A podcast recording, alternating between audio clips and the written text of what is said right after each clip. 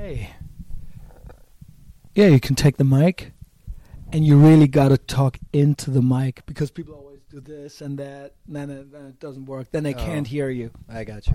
Okay. So, welcome to the Etavox Ehrenfeld podcast, Corey. Thank you. How are you? I'm good. Full of state. Is this the first podcast that you do? yeah, I think so. Are you excited? Oh, I'm so excited. We've gotten to know each other a little bit, right? Yeah. Where, where from do we know each other? Can you tell that story?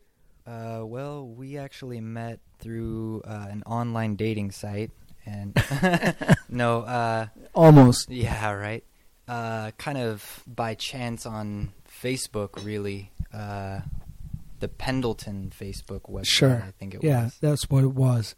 Uh, I wrote a message, or I put a post on the Pendleton page, Mm, and you saw it, and I was complaining that you couldn't get Pendleton yep. in Germany, and you were offering me uh, to buy some, yeah. and I didn't know you, and you didn't know me. You just offered it, and could have been a scam. Yeah. I But I could have just- been a Nigerian prince. I just transferred you the money, yeah. and you did it because you're from Seattle.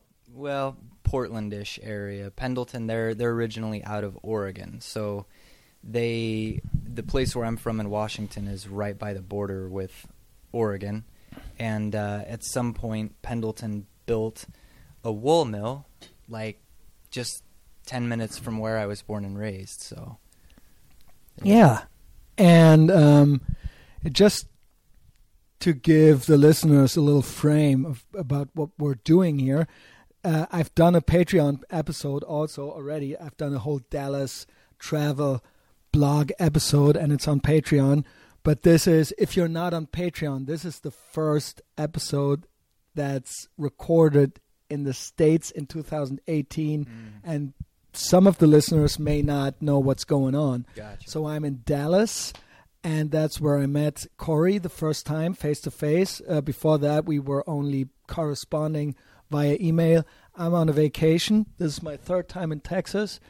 It has been the worst weather that I have experienced so far in the great state of Texas, the Republic Yeah. of Texas, which uh, I always describe to Germans as the Bavaria of the U.S Mhm. as everything is bigger Yeah. in Texas and they're their own people.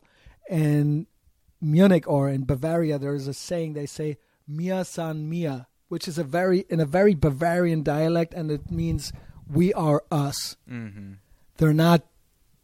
Well, they're Germans, but Yeah. they to them they're the kingdom of Bavaria. Yeah. And Texas, I see it everywhere. The Republic of Texas. Mhm. I look at, at a Lone Star beer can and it says the National Beer of Texas. Yeah. So there's a little bit of that vibe here. You're not from here, but you live here now. And I had the idea that we should meet each other hmm and get to know each other a little bit better, and that you would give me two more nice Pendleton shirts. Of course, I paid for them Yes. and a nice Pendleton blanket as when you sent me the other merchandise, we were lucky because German customs are insane and the blanket is so big and so heavy that it wouldn't have made any sense Yeah. to send it. So you offered me to buy some more and I thought maybe this is a scam now. but now I actually uh, not now. No, I actually met Corey in Dallas. He's here. He's a real person. And I think he's so interesting as a character. We've talked for hours and hours at this point. Mm. Two days ago, today. I don't think we'll run out of topics, but uh, we made sure that there's no awkward silence to be expected. And that's the situation. You live here now because.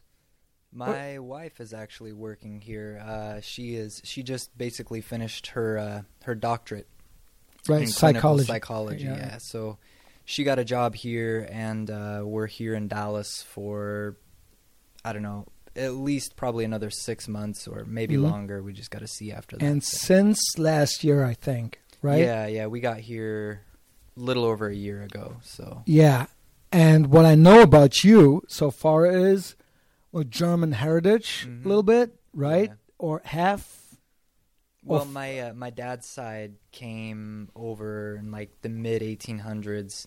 Went to I think like n- the Nebraska area originally, and then Mhm. uh, farming like a lot of Nebraska is a German yeah area, right? the Midwest in general. Yeah. A lot of them, a lot of Germans when they came over here, they that's what they did. They went there and farmed. Right. So, yeah, my family came from Germany, went to the Midwest, farmed, and then progressively moved west out into the Pacific Northwest. So right. yeah.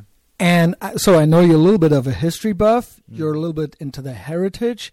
I know you've been in the military, in the Mhm. Navy, right? That's interesting to me. Maybe we'll talk a little bit about that. Yeah. And you've told me that you've basically lived all over the United States already. Yeah. And we all know the U.S. is a big country Yeah. with many states, and I would be interested in that a little bit.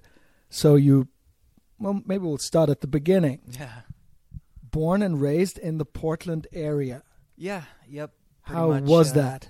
It, I mean, uh, the place where I'm from is across the river from Portland in Washington State, and so it's kind of weird because uh, we're not a big city where I'm from, but because we're so close to Portland, we're kind of like a suburb of Portland. Um, so it's just kind of like nothing really going on there. At least while I was growing up. If I may, I know how old you are, but Yeah. maybe for the others, just to, well, when was he in his teens? That was in the 1990s, Yeah. probably. So you're 33, 2000s. Yeah. right? Just as far as popular culture, and when did he grow up, and did cell phones exist, and things like that. I think it's interesting uh, the context Yeah. to know I the mean, age of a it- person. it's weird like growing up when I did because you kind of have like one foot on both sides of the technology line. Right. You know, uh, like, I mean, for the first part of my life, there was no internet computers really. I mean, like, I remember the first computer we got was just a word processor. That's all it did. It was like black Really? screen. With Well, I remember that, but I'm 41, and I yeah, think that's the first we had. You know, Oh. like I remember the first cell phone that I ever had. It was just a phone. It was a black flip phone. It wasn't like '80s brick or anything like that. Right. But black flip phone, green screen with yeah, sure, numbers, yeah. I, I know those phones. yeah. but I thought because was. I really thought that maybe well, like eight years in that time frame yeah, is a huge difference. But It you is. basically had similar experiences, yeah. I mean, I don't know. It's weird. Like once you hit that technology line, you right? know, where then like it's cell phones hit Right. personal computers. Like once you hit that line, that's where everything not only changes, but it starts changing like quick. every two years. Yeah. Yeah, but I mean, like if you look at, I mean, I don't know how it is in Germany, but over here, what I've noticed is that if you were like born in the 80s, for example, 80s or Mhm. before, there's a tendency to be familiar with culturally whatever came before. So right. I was born in the 80s, but I mean, I listened to, you know, rock and roll from the 60s, the 70s. I, I knew TV shows and movies and stuff like that from back then. But it seems like a lot of kids born after the technology line, they're not familiar with That's totally culture. true because it's also ubiquitous. It's everything is there Mhm. all the time, Yeah, and I don't think they really have a perception of different eras. yeah, I do think they know Elvis, yeah. but they they have no concept of the of the timeline yeah, really. yeah. I've had I've met the same. Uh, yeah, I mean, I think to a certain degree, it's it's changing a little bit because I've noticed that uh, we've hit like a regression period where you're starting to see a lot of like kids that are younger dressing like '90s style, for example, Yeah. like a lot of neon colors and stuff. So it's like they're kind of you know regressing now, and so there's an interest in the older stuff and all that, but. It's definitely. It seems like a big but it seems to be such a mashup of all different things going on in the 1990s. Mhm. There were still subcultures in the 1990s, and now it's just subculture would be to be a hipster. It's true. Wear a. Michael Jackson T-shirt and a Ramones patch. Yeah.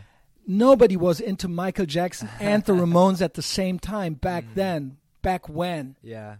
You know like- what I'm saying? It's all. It's just But yeah. I noticed too, though. well, Ramones and Michael Jackson. That's 1980s, right? yeah, But you know what I'm saying. they. Well, I mean, uh, I've noticed, like for example, that any any time a group is interested, like like they're a vintage oriented or you know whatever retro stuff. They it whatever they see as that era that they're into always tends to be like you know a hybrid of everything. Yeah. Like my wife is is gotten really into like the pinup stuff. Rock, you know, rockabilly. yeah, rockabilly fifties and Yeah. all that. Uh, and what I've noticed is that the people that are in that subculture, they tend to kind of just blend everything together. Whereas in the fifties, you had a lot of different groups. You know, like the ones com- commonly thought of are like people that are into cars, greasers, and all Yeah. that different stuff. But people who are into that culture now, it's just like a big mashup of everything and a lot of stuff from today. You see a lot of people in that subculture these days that covered in tattoos, which back then would have been very uncommon. Like, Yeah. in the 50s, tattoos were still for like sailors and criminals. Oh, or maybe you, know I'm had one self done, Yeah, like a, some lettering Yeah, on your mom with a heart forearm. Yeah, something. and that was it. Yeah. And maybe a little cross. Yeah. so it's like they're, you know, they're existing in today, but they're a hybrid of Sure. Everything Yeah, and over yeah, exaggerating it. Exactly. A little And, and the Oh, decades blend blend into each other. yeah, other. sure. That yeah, basically that that happens all the time. yeah. Yeah. Well, interesting. But when you grew up, how well you it's a small town area, and uh, you got into subculture already a little bit. I mean, I've I've always been pretty eccentric, pretty much my whole life. I've I've always been sort of a subculture Yeah. unto myself. You know, I mean, it's like you were saying with kind of having tending to have viewpoints that are not mainstream. You know what Yeah. I'm saying? Like I've always contrarian. yeah, I've I've always been on the outs, the fringes of whatever it happened to Yeah, you but know? we talked about being a contrarian, so to speak, because Mhm. we both, well, maybe you even even more, as you told me that you're from the Portland area, and we walked around in Dallas Deep Ellum, yeah, and I'm a visitor, I'm a tourist, so Yeah. I'm excited by everything, and it, it is a very hipstery area. yeah, And I said, I said, I remember saying to you, well, this is a kind of a nice hipstery area, maybe a little bit like Austin, yeah, and you were ah, no, turned off by it a little bit because you said, well, I I'm from Portland. They basically invented that shit. yeah. How does that? I mean, I've seen Portlandia, but Yeah. how? how do you say that? How bad is it? How Well- was that growing up there in that Ah. culture? And then now, uh, I'm sorry to interrupt you, interrupt you, because I said we're both from a very progressive, liberal, Yeah. left-leaning area, and that made us a little bit, as contrarians, a little bit conservative. Yeah, It's it's it's our origin story, basically. yeah. So tell me about that in Portland. How how how close is Portlandia to? Man, I love Portlandia. That's a great show. Like it's it's uh, great, right? I think when it first came out, I can't remember. I, I was not living in the Portland area at the time when it first came out, but I Mhm. remember when it did come out. like, Yeah. it made me really miss home because I was like, man, they got that exactly right. like, uh, but uh, I don't know. It's it's kind of weird the whole hipster thing. Like hmm my my main thing with the whole hipster scene because i mean in the end it's kind of like whatever you know different strokes for different folks but with that whole hipster culture you know uh they they seem to tend to like take things that other people like and make it worse so like PBR like we were talking Mhm. about like that used to just be Ribbon. cheap beer you know Yeah, what I'm saying and now it's cool. yeah and so then it's like you're a regular person So it's a 'cause beer gentrification. Ex- That's exactly what it is, and that's across the board. That's actually. But is that a is phrase that a bad thing necessarily? I think it is because, like, so I've got a beard. You know what I'm saying? Right. And like, that's like something that they've tried to steal as well, like beards. Well, they you did. know? They've see that's well, it used to be a, a sign of being a real man. Yeah, and that kinda tough. homeless. You know. not well, not a homeless, but you had a beard and you're a Yeah. grown man. And now it's all those kind of soft guys Yeah. sporting the beards, but also like a Superman hat yeah. well, and glasses. And the thing, the thing that's tough with like the whole, because I've I've always been very eclectic myself, really into old stuff, and with the whole hipster thing, you know, they take a lot of that and kind of Right. co-opt it. You know, like Yeah. old ways of dressing, old hats and stuff, beards. You know, kind Yeah. of eclectic. They're like the gentrified version of us. yeah. You know, fringe eclectic people, basically. So you know, it was. thing is, I think the bad thing, and that's portrayed really well in Portlandia. The main issue I have, I mean, fashion is fashion. Yeah. It's uh, people always take something and then they make it their own thing, and then it's then it's done Yeah. basically. But my main problem is with, and that's why we're contrarians. I I, I assume is that it's such a uptight, deeply Mhm. uptight and intolerant scene. I'm generalizing now, Yeah. but they, uh, well, they they they present themselves as being very diverse Yeah. and tolerant, but in that they're not diverse at all. It's it's very uniform.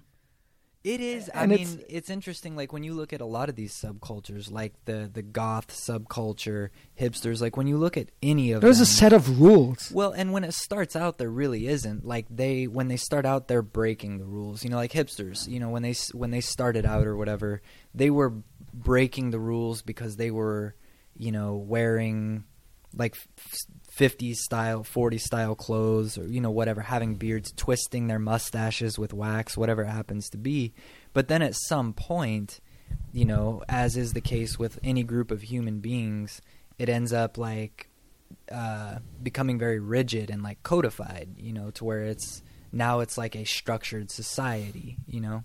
So it's kind of weird. but also p- uh, pol- politics blend into that, right? That's true. Yeah. And. Portland is super liberal, if not leftist. I want to say. yeah, I mean, And how bad is that? What can, what can you? I mean, there's no. You can't be of a. What I've learned is that you can't. There is an opinion that is Yeah. kind of enforced, yeah, yeah. I mean, I can't. and if you're not that, then you're not really welcome.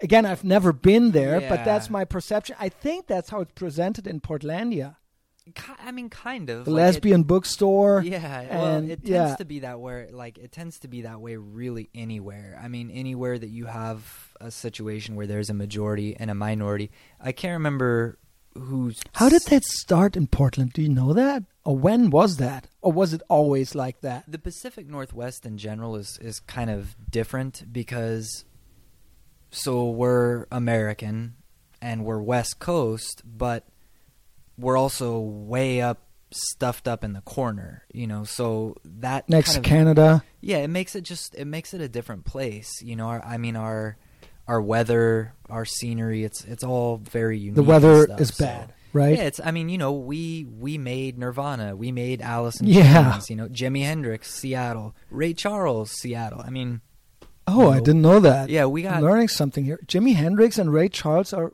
from Seattle. Well, Jimi Hendrix is from Seattle. Ray Charles uh, went spent time up there. A lot of people. Well, Nirvana, I know, but yeah. Yeah. everybody knows that. But, But yeah, I mean, okay, our, our interesting. weather, our scenery, the whole thing up there. I mean, you can see like there's not really. Here, here's a good uh, kind of parallel for this. Black Sabbath is a great parallel for Yeah. this because you know they're out of Birmingham, England, Right. and when they were coming up, the city was all bombed out and everything, and it was like really dreary, Depressed. industrial, Yeah. yeah, and uh, that was during the '60s. So the parallel is very close because the '60s, flower power, all that, love and peace. And then that darkness. Yeah, exactly. And so they gloomy- were, they were contrary to that because Yeah. what they heard didn't match up with what they saw.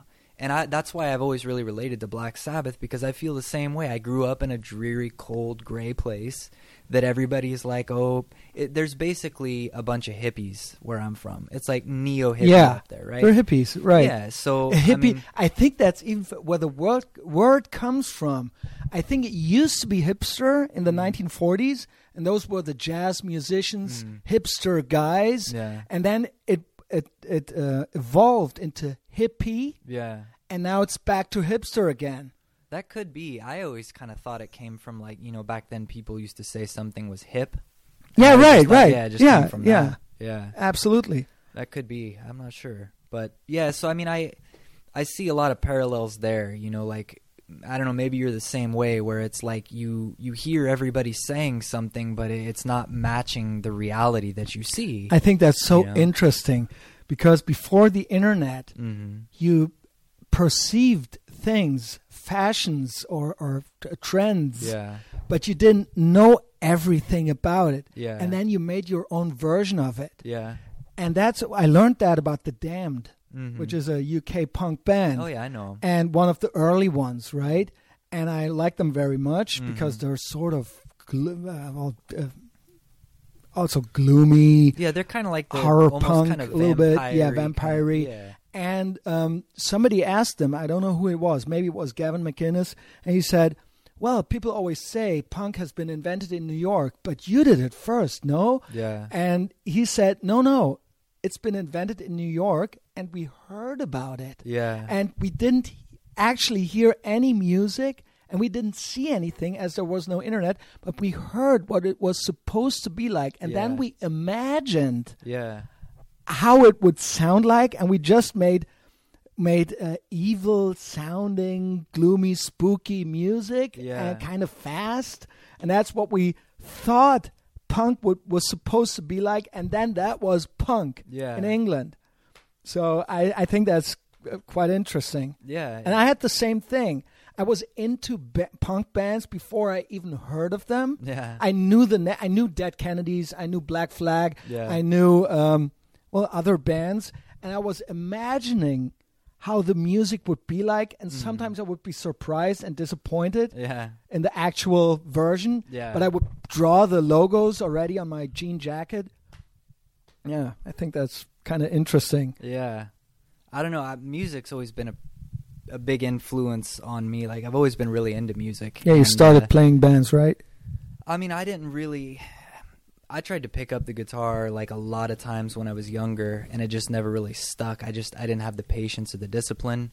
But I've always listened to a lot of music, and uh, it's been very very present in my life. So it was like, you know, I think with most people, a big influence on their fashion, a lot of their viewpoints is music. You know, it's Mhm. like Sure. you can be in one phase of your life where you're wearing, you know, chinos and a and a polo, and then you start listening to punk or whatever, and then you know, a year later you've got a bunch of safety pins and a leather jacket or something. So Yeah, and you had that album, even if you owned it, yeah, you had that one picture of the band, and you would imagine how they would behave, yeah, how they would move, how they would look like, just according to that one picture yeah, you saw. And yeah, then you would make your own version of it. yeah.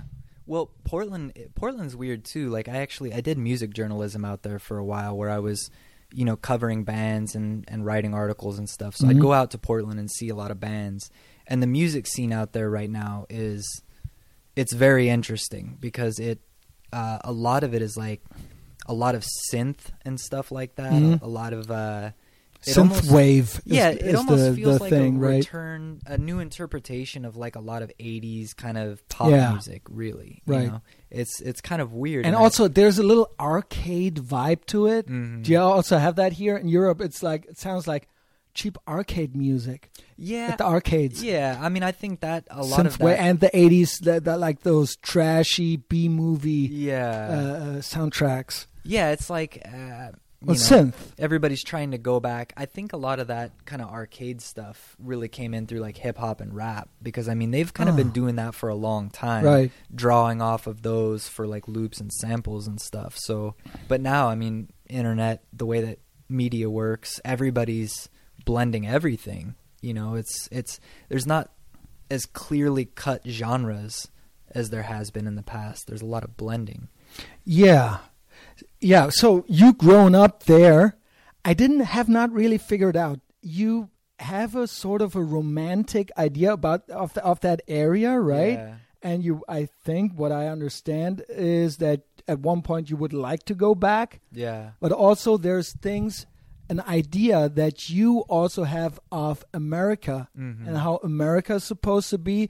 And you told me, again, interrupt me when I interpreted Mm. uh, wrong, um, that other places still have that. hmm I think one thing that you wrote me was Texas, in a way, as we're in Texas now, is still a little bit closer to the America that it was supposed to be like. Was that right? Do you know what I'm saying? Yeah, I mean, The the original version of it, yeah, it, the idea. and this this kind of thing, like, this is a uh, a tough like thing to consider for Americans because, you know, if you go to New England, if you go up to you know Boston. Yeah, Yeah. anywhere up in there or any different part of the country that that's far apart and you ask them what should America feel like.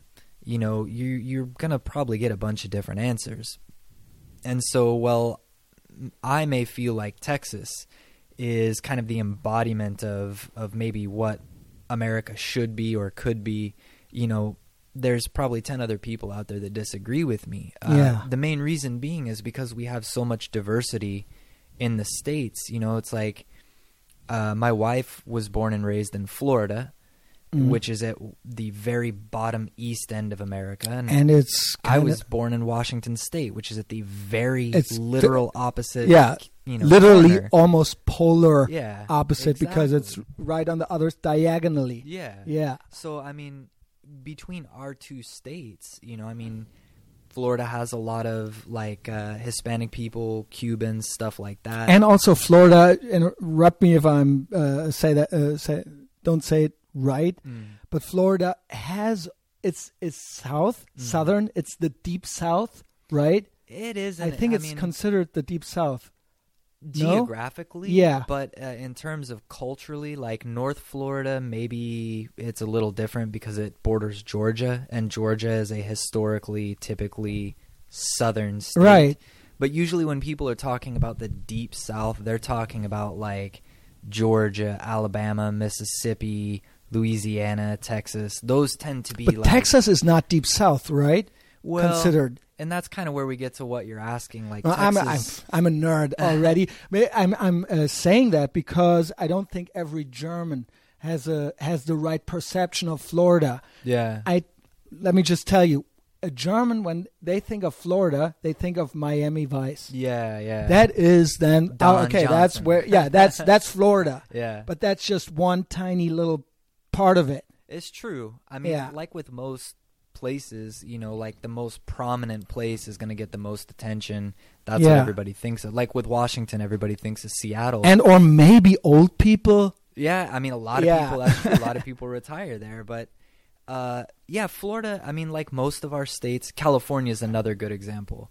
California is basically three different sections, more or less, for all intents and purposes. Mhm. South uh, NoCal, California, SoCal. yeah, and then the Central Coast. And Yeah. they all they they look different. They feel different. A lot of the time, the people. Northern California is where you have like The hippies. the the weed triangle. That's like Right. Humboldt County. That's where the weeds epicenter is. And Central California, obviously, now you have all the tech companies and stuff like that. Well, Uh, wait, is that not San Francisco? Yeah, which that's basically the Central Coast. I thought that would be considered NoCal. Uh, No, I'm sure. Just oh, Yeah. explain it to me. I'm, ish. I'm And I mean, interested. I'm- I've I've lived in California. I'm not Right. a native Californian, so I you know but you're a West Coast guy, yeah so because I learned that the West Coast is, although it's it's a whole coast, yeah it's you're from the West Coast. yeah That's that's a that's a thing. it is On the East Coast, New York had like every street had another accent, yeah and in Boston they speak quite differently than New Yorkers. yeah But on the West Coast, it's not the same, but it's more more similar. yeah yeah there's Even in Vancouver, Yeah. they sound kind of West Coast, right? yeah there's a lot more like continuity Right. out there in terms of how people speak. I mean, you get some areas like there's parts of California that are famous for having like the the kind of The Valley Girl. yeah the ditzy sort of sounding thing. Uh, other than that, I mean, I don't really think you know. Like for example, if you watch the news, like in English, American news, um, the news, the way that they talk is supposed to be like neutral in terms of it's not Yeah. sounding southern, whatever. It's the same thing in Germany. It's Yeah. supposed to be high German, Exactly, Hochdeutsch. yeah, Hochdeutsch. Right. Yeah. if you look at w- the way that people talk in Washington and Oregon, I personally think that that's the closest to like the news, like Right. non-regional diction, basically. You know, but yeah, I mean, Interesting. most other places, but see, this is changing too. Like when I lived in Georgia, when I when I found out I was going to Georgia, I had in my head like the stereotypical image of Georgia. Like I was all Southern. excited. Yeah, I was like, man, this is gonna be awesome. There's gonna be like an old black guy on every corner with like a, an acoustic guitar Harmonica. playing blues. you know, I was super excited, and then I got there, and it's like most people just speak like I do, unless you go out into the country. But like in the city, nobody really has like yeah, a southern but that's accent. like, is that not everywhere a little bit? yeah, it is. I mean, even in Texas, again, this is the fourth city I do here. yeah, When you, if you count, well, Austin, San Antonio as two different places. Yeah. Of course, you'll find a Texan, yeah, but a lot of people move into the cities and they're not natives or locals, Yeah. and that's what it is. It's the same in Germany. yeah. The bigger cities, it it, kind of gets lost in the new generation. I don't It know does. if that's a good thing or a bad thing. It's just what it is. yeah, And in a rural area, you have a little bit more of that. Still, I as a as a visitor, I always I have a perception of America, yeah, a positive one. I, I might add, otherwise I wouldn't be here Yeah. all the time. Um, and I try to find the things that match that perception. yeah. I could come here and say, well, this is not like like Texas at all. What's Texan about this? yeah, But no, I'll find the things that make me feel like I'm in Texas. yeah. So, Well, and and, that's up to you a little bit, I it's, think. it's part of the journey too. Like right. you know, you go into it like with me and Georgia, you know, you go into with your preconceived notions Yeah. and then it's a process of discovering what it really is, you know, like I mean, I've I've been to Asia and that is a huge departure from Western, yeah. the Western Well, literally, world, it's you it's e- east. Yeah, well, it's Eastern. yeah, Yeah. you know, and you get there and you have like all of these ideas in your head and then it's it makes the journey even bigger because you're dis- you're discovering what it really is and seeing it for the first time. So it's it's a big experience. Yeah. So you've been all over the country. What Mhm. was how how did that happen? Why is that? Mostly just being Most in- people don't yeah. leave their area. Well, mostly it was just being in the Navy. Uh, you Right. know, when like when you're in the after military. school, I guess. Yeah, yeah, Yeah. When I got done with high school, I so joined you and graduated, and yeah. then you enlisted, yeah, age nineteen, 18. eighteen. yeah. Okay, that was exciting, I guess. Right? Yeah, it was. I when don't was know. that? What was the year? That was 2004. So it was already okay. Yeah, Uh, 9/11 had happened, yeah. and what was the? How was the? Uh, well, how Like did you climate? perceive uh, the climate, the political climate, and the well, and what made you? Oh, of course, I guess it's a career Yeah. choice also, but you're also probably adventurous. Maybe you want to serve your country, Yeah, I mean, make you know, some money. It's you find that a lot of people join for a lot of different reasons. I mean, there's people all over the spectrum. You know, for me, it was kind of like I was getting ready to get be done with high school, and uh, I didn't want to just sit around and you know go to community college or just you know do whatever. Basically, I didn't want to get stuck working a job that I hated just in order to make ends meet, you know, pay the bills, and I, I just didn't want to do that. So, uh, What did your parents say? Did they like it? not? Um, nah, they were. I don't know. They were supportive, but I mean, I don't necessarily know that it would have been the like their first Mm-hmm. choice, just because there's that element of you you don't know what's going to happen. Yeah. you know that kind of thing. Um, so when I was getting ready to get out of the high school, I was like, all right, well, you know, the military, it's it's productive. You know, you're going to be doing something worthwhile. You get to go do some cool things. You know, See some other places. yeah, yeah, And I think, well, you're patriotic enough, right? Yeah. I mean, you like your country and you want to serve it, I guess. Yeah, and I mean increasingly. Or did that that not play a role at all? I mean, it did. Like, uh, I guess a little. I, I, at least you yeah, have I to. mean, it's it's more so that I've gotten older, you know, and it's interesting because being in the military, I would say, uh, strengthened my patriotism, and I think that it's also it's it's important as an American to almost kind of define patriotism because especially f- like for an international audience, you know, an international audience who maybe hasn't been to America or for a German audience, know. especially because it's quite a different. It's perceived so differently in Germany. yeah. And I've done, I've talked about it many, many times on the podcast. Also, as I am a little bit into American culture, I've met many Americans in Germany and Yeah. obviously here, and we're sitting here.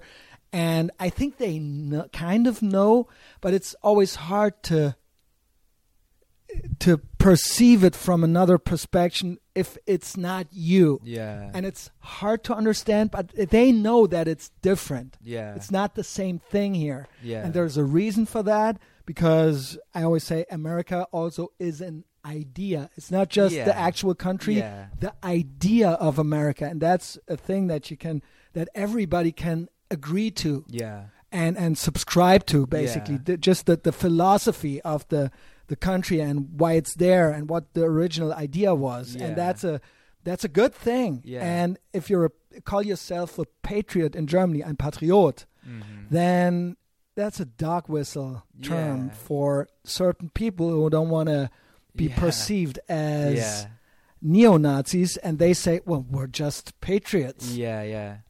Yeah, no, It's they're, they're, it's a sketchy though. crowd. It's that way everywhere these days. Like even here, to a certain extent. I mean, I think that the situation is so similar everywhere in the world because even here, and that's why I say it's almost kind of important to define Reclaim as an American term? You know, because especially now with you know the president that we have and all that, and the messages and the picture that that communicates to the rest of the world. You know, it's important well, you know, I like him. So yeah, but I I mean, just the uh, the president. Is, I know, but everybody else ha- hates him. So, and I'm I'm a contrarian Yeah. with that. Also, well, I have a couple of friends that I convinced we're on the same page now. but most people, they're like, ah, Christian, I yeah, I can't take your social media anymore. It's, yeah, it's what are you doing? yeah, But I think I know more than they know, so yeah. they can Well- always delete me. You know, I mean, the president is just the president. Eh, fundamentally, America is is not the president. It's not Congress. Like right. they people forget that our president works for us. Our Yeah. Congress works for us. They are elected offic- officials that are paid to do their job by us. That's the way that it works. Like that's the way the whole thing. If they want to do something that we don't like, the majority of us, whoever that majority might be, then that's the way you know it needs to be. But in any case, I mean, with the whole patriot thing, you know, it's like you said, it's it's not just about a government or land. It's right, it's not about the president. Yeah. If you like him or not, I just said that I like him. My listeners know yeah. you don't have to say. I don't even know if you voted. Maybe you don't even vote. Mm. Um, do you? Have you voted? You don't have to say boom, but have you voted? I actually don't vote. Okay, Not right oh, now. That's The- interesting to me. The reason being is uh, I I disagree with like this just get out and vote thing because if you don't understand what the hell you're voting for, if you don't understand these subjects and these issues, then Right. basically what you're doing is you're participating in like a high school popularity contest. Yeah, And I just and there's only really two with that, options, you know. and it's yeah, it's like it's if I her or him. yeah, I mean, so the president has all kinds of different advisors, Right. economic advice, all these different things, and he does that because he's not an expert in any of these things. And so, likewise, me as a voter, if I, you know, how much less of an expert am I? But I feel that it's important, especially these days with the way that this country is, it's important for people to educate themselves and then act instead of just acting. Yeah, You know, we've got enough people just acting. Yeah. What I was, I, I don't know who the who who I, who I'm quoting now, but I've read the sentence: "If you make your love of America, or if you love America dependent on Obama or Mhm. Trump, then you haven't understood America. Yeah. It's not you like the country when it's the one guy and then you don't like the country when it's the other guy or the idea or the philosophy behind it then you haven't understood Yeah. america that's not what it's about May- maybe that sums it up a little bit Yeah, and I mean there was a, a huge change that happened like when when the country was going from say like the 50s and before into the 60s Right. and afterwards. Like Johnny Cash is a good example, right? Like Mhm. Johnny Cash, he was in the military. Uh he was a huge patriot, Mhm. loved his country and all that. did you see that netflix thing where he met nixon Oh, the new one? Yeah, I did. and that's just that, that's all day. yeah maybe Yeah. go ahead i didn't mean to interrupt you but, But- it was all in there Yeah, I mean, there. You know, one aspect of people in the past, Americans in the past, is, and not everybody, obviously. This is a, a huge blanket statement, but this idea of respecting the office. Right You don't have to necessarily like the man or respect the man, but respecting the office. You know, Yeah, because right. people understood that in order for any government or any country to work, people have to be on the same page, and the less that they're on the same page, the quicker everything falls apart. You know, Same thing as with the. Despite us being libertarians, or I, I just put you in there, Yeah. but also you've been in the military. That's a it's a it's a, a federal or a national thing. Yeah. But also you got to respect the troops Yeah. in America, no matter who's in office or no matter. That was a dark spot with the Vietnam War Yeah. because people disrespected the troops in a way. Yeah. But ever since and before that, I don't think they're doing that anymore. Or, well, they haven't done it before and they haven't done it since because it was such a bad uh, message to Yeah. take it out on the troops. You serve your country and you're fighting for all the liberties Yeah. that America has brought. Well, Americans first, but also me as a guy from Westdeutschland. yeah. We grew up under that Western American umbrella. Yeah. So, in a way, you got to respect the troops. Also, even as a German, I think Yeah. you got to respect the American troops. I know not every German does that, but they should. Yeah, it's. I think that uh, as people educate themselves less and less, they become less able to discriminate between a president and a government and Right. a people and like I remember years ago, um, I, I was talking to somebody from Iran, and whenever I meet somebody, especially from a country that I don't typically meet people from those places, I like to ask them questions that I don't feel like are being adequately answered or that a, a skewed picture is being presented. And so I was asking this, I can't remember if it was a guy or a girl, but I was like, what do the people of Ira- Iran think about America and Americans? And they were like, well, most of our people do not really like your president. We don't necessarily So like was under Trump policy." already? No, this was this was Obama? I think Bush? this must have still been Bush. Yeah. They were like, we don't really like the government, the policies, and all that, but the majority of us don't dislike Americans.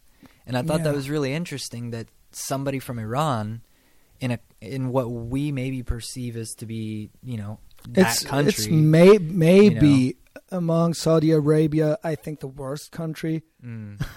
on right? the Like, planet at the moment. But that's where it gets tough because all we see is we see the news and we see all these other things, but we have to remember it's all filtered Yeah, through. thing is, Iran is really a special occasion. Or can you say that? Uh, uh, it's it's it's specific yeah, because they have that uh, terror government, Mm. and uh, really, I know many people from that country, and they're really, I mean, sounds silly, but they're good people. yeah, I don't necessarily think that about Sa- Saudi Arabia. yeah, but uh, in Iran, you have a very diverse. They they they they want to have a good life. They Yeah. want to. They don't. They're not really. Uh, obviously, enough people participate. Otherwise, Yeah. that whole thing wouldn't wouldn't. Uh, work. yeah, work. But um, I know that's it's it's true what you're saying. I Well, wanted and- to confirm. Yeah, and I mean, then you come full circle to the whole patriot thing because it's like you know it's really easy to forget because we get into like a an action movie situation in our heads where it's like you know the good guy and the bad guy and it's all very black and white and everything and what we forget i think is or it's easy to forget is that you know even the worst person in his own mind oftentimes is, is thinking that he's the good guy or he's the patriot or whatever. You know Yeah. what I'm saying? Like, I and think at they the- always Well, think that. and at the very least, I mean, it it doesn't you know ex- excuse the crazies of the world, but it creates a situation where at least we can say, like with the people of a country, we can start to identify where we're similar, and it generates compassion. Like, you know, uh, I mean, I studied Arabic, and all my teachers were natives from their. That started in the. Navy, right? Yeah, Yeah. and uh, so I mean I've been exposed extensively to the Middle Eastern culture, and a lot of cultures from all around the world. I mean, not only you know going to different countries, but meeting people here in America. And what you come to find is that by and large, the vast majority of any group of people, we all want the same things, like you were saying. I'm to- not sure. No, in the sense that, like, for example, we all need to take a piss once in a while. We all Yeah, need to eat. We right. need to drink. You know what I'm saying? But these days, with the way that the world is is operating, uh, which is primarily out of fear, which is understandable. The bulk of the people are exposed to just constant a barrage of fear, right? Like that's what terror is. That's what it means. Yeah. You know what I'm saying? It's fear. But at the heart of it, like, fear mongering. Yeah, That's it's- the it's word now, the buzzword. Exactly. You know. So yeah, I'm not sure though that every region or every of course we all need to take a piss every Yeah. once in a while but that middle east maybe that's too political now Mhm. but they have they obviously have a just when i want to generalize despite israel Yeah. that's a its own thing but the others they have a different approach I don't know. Do. We always, yes, Yeah. some do, but you know what I'm saying. Yeah, yeah. Obviously, there's enough. There's a sufficient number of people who don't want to be Western, and we always Well- assume, as Westerners, we always assume that everybody wants to be us. Yeah, that's true. And I no, and I think they should be. Yeah. Don't get me wrong. Yeah. I don't think uh, you should be. Uh, you should encourage Sharia law. Yeah. But there's obviously people who don't want to be free. yeah. They want to be in their framework and set of rules, and Yeah. they seemed. Uh, many people are having a bad time there, or uh, maybe don't enjoy. it. I don't know. It's hard to say, Yeah, but obviously there's enough people who don't want to be, who don't have that understanding Mm. of what uh, liberty, Yeah. the free market, uh, capitalism, yeah. and well, we we can have a critical approach on that, but I don't think there's any alternative. I don't want to live in one of those countries, Yeah. and I don't see any other approach all over the world where where people really where the bottom line is they don't lead a better life according to what I think Yeah. is a better life. So Well, I'm going with capitalism. I mean, at the end of the day, too, though, like it's important that you know it's kept in perspective that like this whole um, this this idea that we have now, for example, of like kind of the the Cold War mentality of like, Yeah. well, democracy I remember is the best. We You're need too to, young.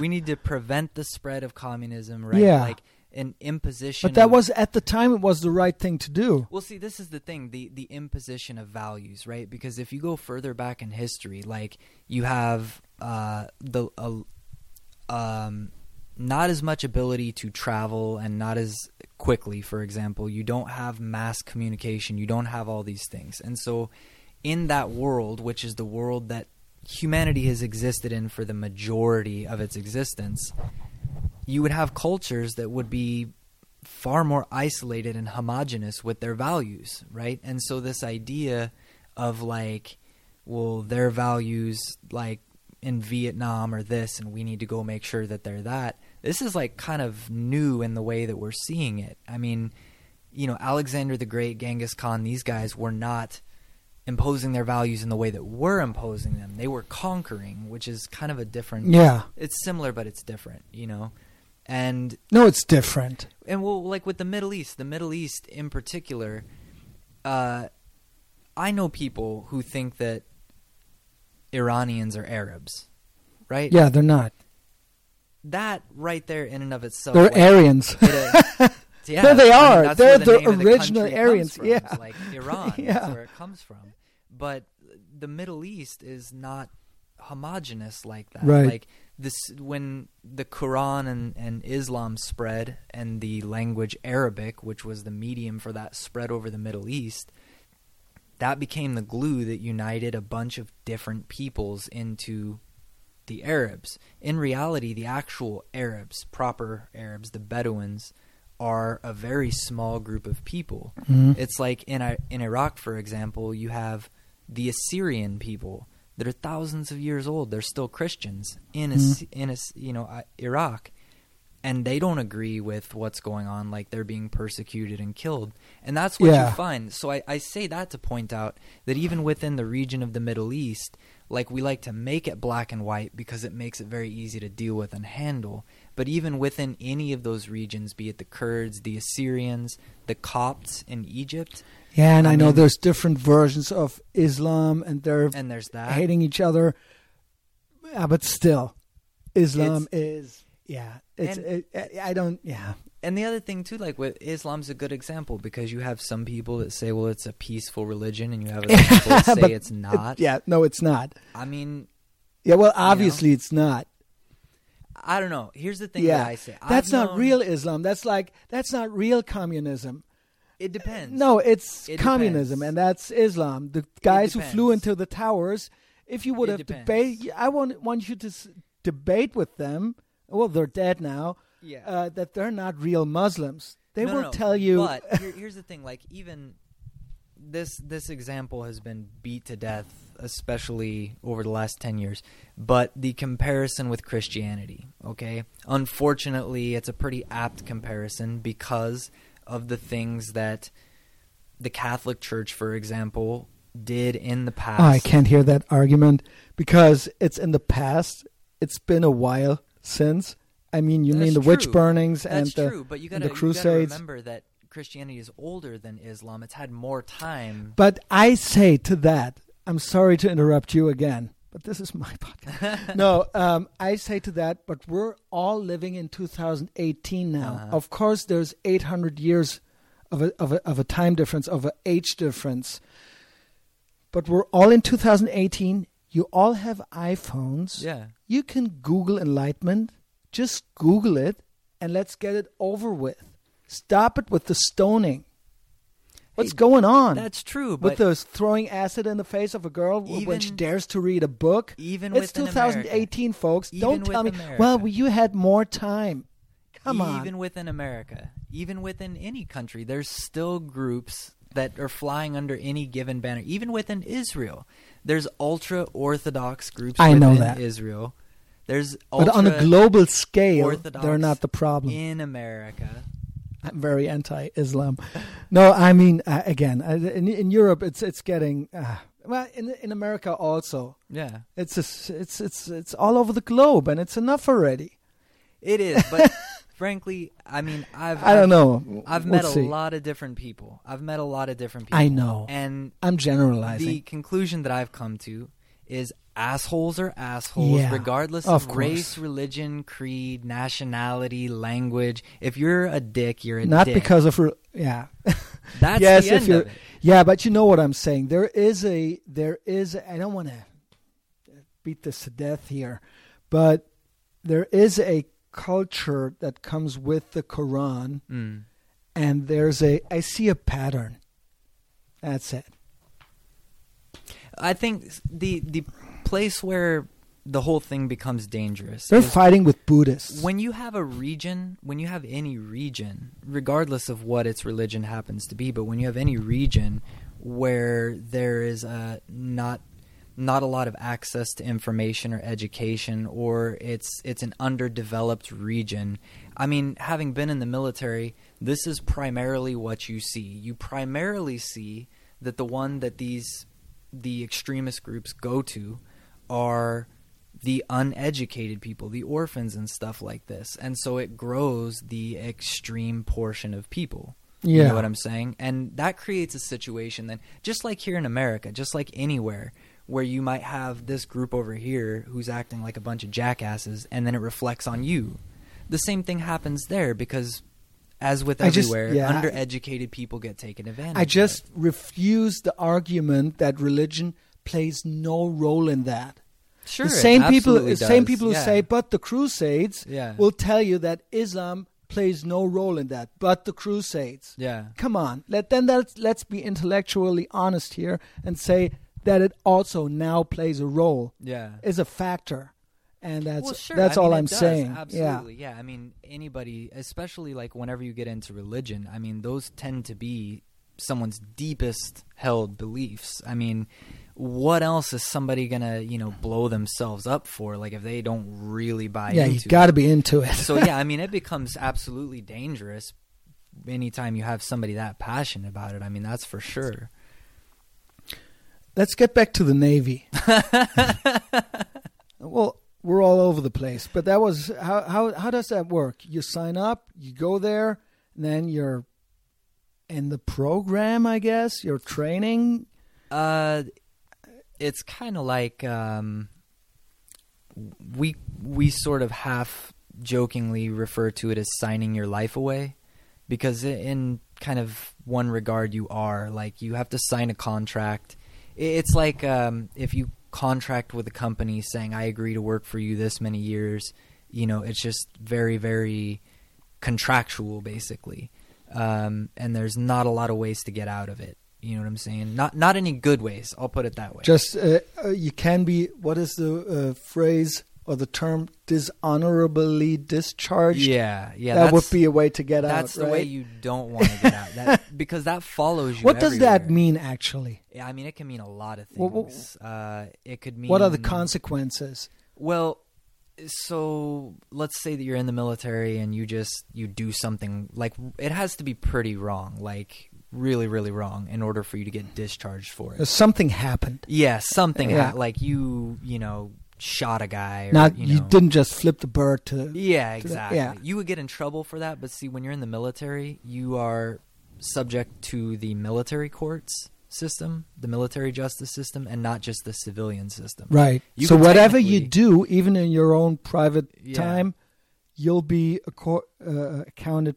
Yeah, Yeah. you're accountable to the Yeah. military justice system. Okay. So, like, let's say you do something and they find you, you know, you did it or whatever.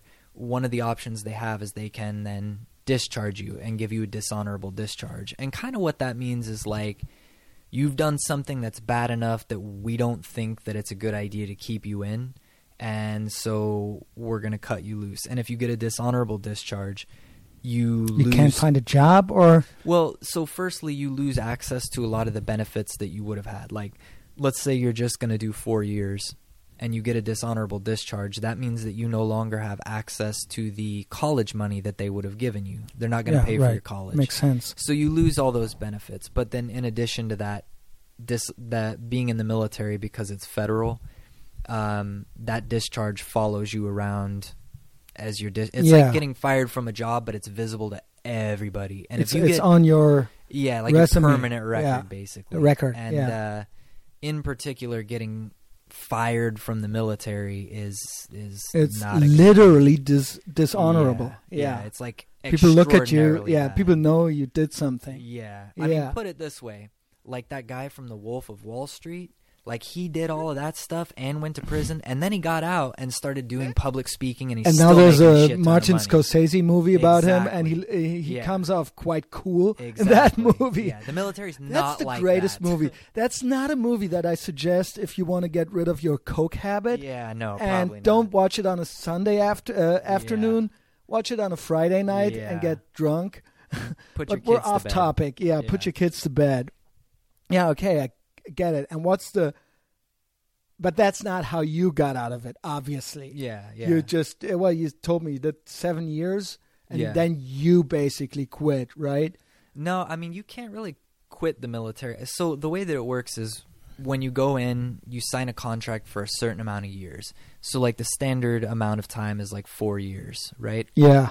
You sign up for 4 years and then what happens is when you get to about 4 years, you start deciding if you're going to re-enlist or if you're going to separate, which is what it's called. You separate from active duty, right? So, and you re-enlisted. I yeah, I technically I re-enlisted uh, one time, and then the further that I got in, I was like, all right, well, the world's changing, the military's changing. I think I'm I'm good on and all, yeah, because you kind of, well, it changed for you. You started uh, with basic training, I guess, yeah, I mean everybody does. Like you, and that's it's. Is it the same basically, no matter what branch you're in? no, and then you get then you specify it. It's, okay, it's well, well, what's the training between- like? I mean, the Navy, the Navy is very unique amongst the branches because we're the only ones really that are. I mean, obviously, ships is the primary difference. Like Yeah. we go out on ships and submarines primarily, and so Was that not also how the Marines started? I mean, yeah, like the It, it may, I mean, it's in the name. yeah the uh, the Department of the Marine Corps, which all the branches are divided. Was that a Navy branch initially? Yeah, they're technically Okay. I think actually they may have separated recently, but at least when I was in, they were still part of the the Navy, Okay. basically. And that's because when you look back throughout history, the Marines and the Navy they were all just together, Mhm. you know. But once technology got better, it didn't require them. They still are on ships, but not like it used to be. So it's Yeah, because uh. Marine, you think of um, Full Metal Jacket Mm. or Platoon, yeah, but they're actually they had something to do with ships initially, Yeah. right? Yeah. So originally, what it was is like you would have a marine detachment on board, like the the tall sailing ships that they Mhm. used to have. Uh, you would have a marine detachment on the ship, and they were there. Like if you were going to board another ship or something, kind of like they are now, s- swords and guns and all that. And I think They they, were like were primary invented to fighting fight the ships from Europe. The was that not how, how Well, that went? the idea When the, the uh, British fleet to yeah, to have an elite troop that would be able to figure things out at the sea. I don't know. uh, I, mean, read a little bit about it. Yeah, I don't know like the long history of the Marines, but I know It's that like 243 years since two days. Yeah, the the U.S. Marine Corps. Yeah. uh, but in terms of like the concept of like what a Marine is, 'cause Yeah. it's really all rooted together. Like the our Navy is so heavily rooted in like the British Navy, for example. Oh, is it? It's it's super heavily rooted in the British Navy. So a lot of our stuff is traced back that way. You know. And yeah, so basic training. Well, take me through it a little bit. I mean, that must have been. Is it? Is I mean, it hard? it sucks. like it's it's not a lot of fun. Uh, like I say, I mean, you're you're kind of primarily learning how to live on a ship. That's the most out of the ordinary thing you're really gonna probably do. So that's what you spend most of your time doing. So when you're on a ship, like when I was on a ship and you're in the middle of the ocean, for example, I'm I'm in the middle of the Pacific Ocean, halfway between here and Asia, right? Everything on the ship is self-contained. If you have a fire, you can't call the fire department. Sure. You have to be your own fire department. No matter what happens, you have to handle it. And so that's kind of the basis for your basic training is you're having to learn how to live on a ship, how to do all these different things. And you just have basic military training, learning weapons and all these other things. So yeah, yeah, firearms. yeah. Yeah, you haven't done it in a while. You told It's me been right. a while. Yeah, I mean But I you, had, s it's like riding a bicycle. No, Well, I mean, just firing a gun, yeah, but like in terms of your marksmanship, Hitting- yeah. you know, that might be a different story. I don't. know, I was I was a f- pretty good marksman while I was in, so maybe some of it would still be there. I don't know. I would have attended a gun range with you. Yeah, I see those like sometimes they have specials going on, but it seems like it's really expensive around here. Like where I'm from, you can go for really cheap, but here, I'll do it in Vegas. I know it's a touristy thing to do, Yeah, and it's probably expensive because it's in Vegas. yeah. But I know that that's the only place in the states where you can f- do full auto. Mm-hmm. I don't even know if that's that much fun. Uh, It's probably fun but it doesn't make sense. Let's Yeah. put it that way. Well, it's I know that the sea, the Navy SEALs they would never do that. it's like driving like a Lamborghini. You know what I Right. mean? Like it's all speed. It's not real. know? It's not the real world. Yeah. yeah. Yeah, I mean, I think Nevada is kind of cool because Because it's in the desert. There's yeah, you can other rules, you can just- go out yeah. and shoot somewhere. Yeah. like you know, out in the open. well, I'll do it. yeah, Um, and what else happened? You partied a lot during your time in the Navy. You told me. yeah. I mean, while I was in, uh, you know, it's it's definitely it's uh, an interesting culture in the military. You know what I'm saying? Like, you live hard. You know what I'm saying? Your job is stressful. It's I've tried to explain to people the amount of stress that you feel, but you Mhm. can't you can't really active uh, properly communicate it to somebody the degree of stress that you feel because for example when I was on a ship right part of my job was preparing nautical charts that would keep us from hitting something or running aground so I'm responsible now at that point my work the quality of my work is responsible for the lives of 300 people Sure. right if I make a mistake now at that point 300 people May their lives could be on the Be line. injured, yeah. You know, and it's like as you go further on in the military, that just amplifies because the higher you go in rank, the more serious your job happens to be, whatever it is, the more responsibility you have. That's an immense amount of And pressure. you told me that you at one point you made a career choice to go into a sort of an NSA thing. yeah, I mean, I was doing, when when did that happen? doing some some work for like intel work. And Can you talk like about it a little bit, just generally, without I know I mean, no national secrets, yeah, but uh, just how that happened well, and how that was, and that I think that was when you decided to that it's too much, yeah, uh, that you didn't really enjoy it. That's how I perceived it. Yeah, I uh, I've always been interested in foreign languages, and when I was going to go into the Navy, that's kind of what I thought would be a good idea to do because I was good at that. Mhm. Learning languages was really easy for me. So when I was going to go into the Navy, they were like, "Yeah, you can be a linguist." So I was like, "All right, let's do that." Well, it didn't end up actually happening until like I had been in a few years. So I went to be a linguist, um, went to school, and uh, did a lot of lot of schooling to get that position. It's it's a very difficult job to get. Uh, it's a very small community because it's so difficult to get in there. It's uh, but it's sort of an intelligence agency, right? Yeah, I mean, One could say, we're we're we're doing things like that, you know. The but it was still Navy related. Yeah, you know, part of the reason why I didn't like it is because it is one of those things where you can't.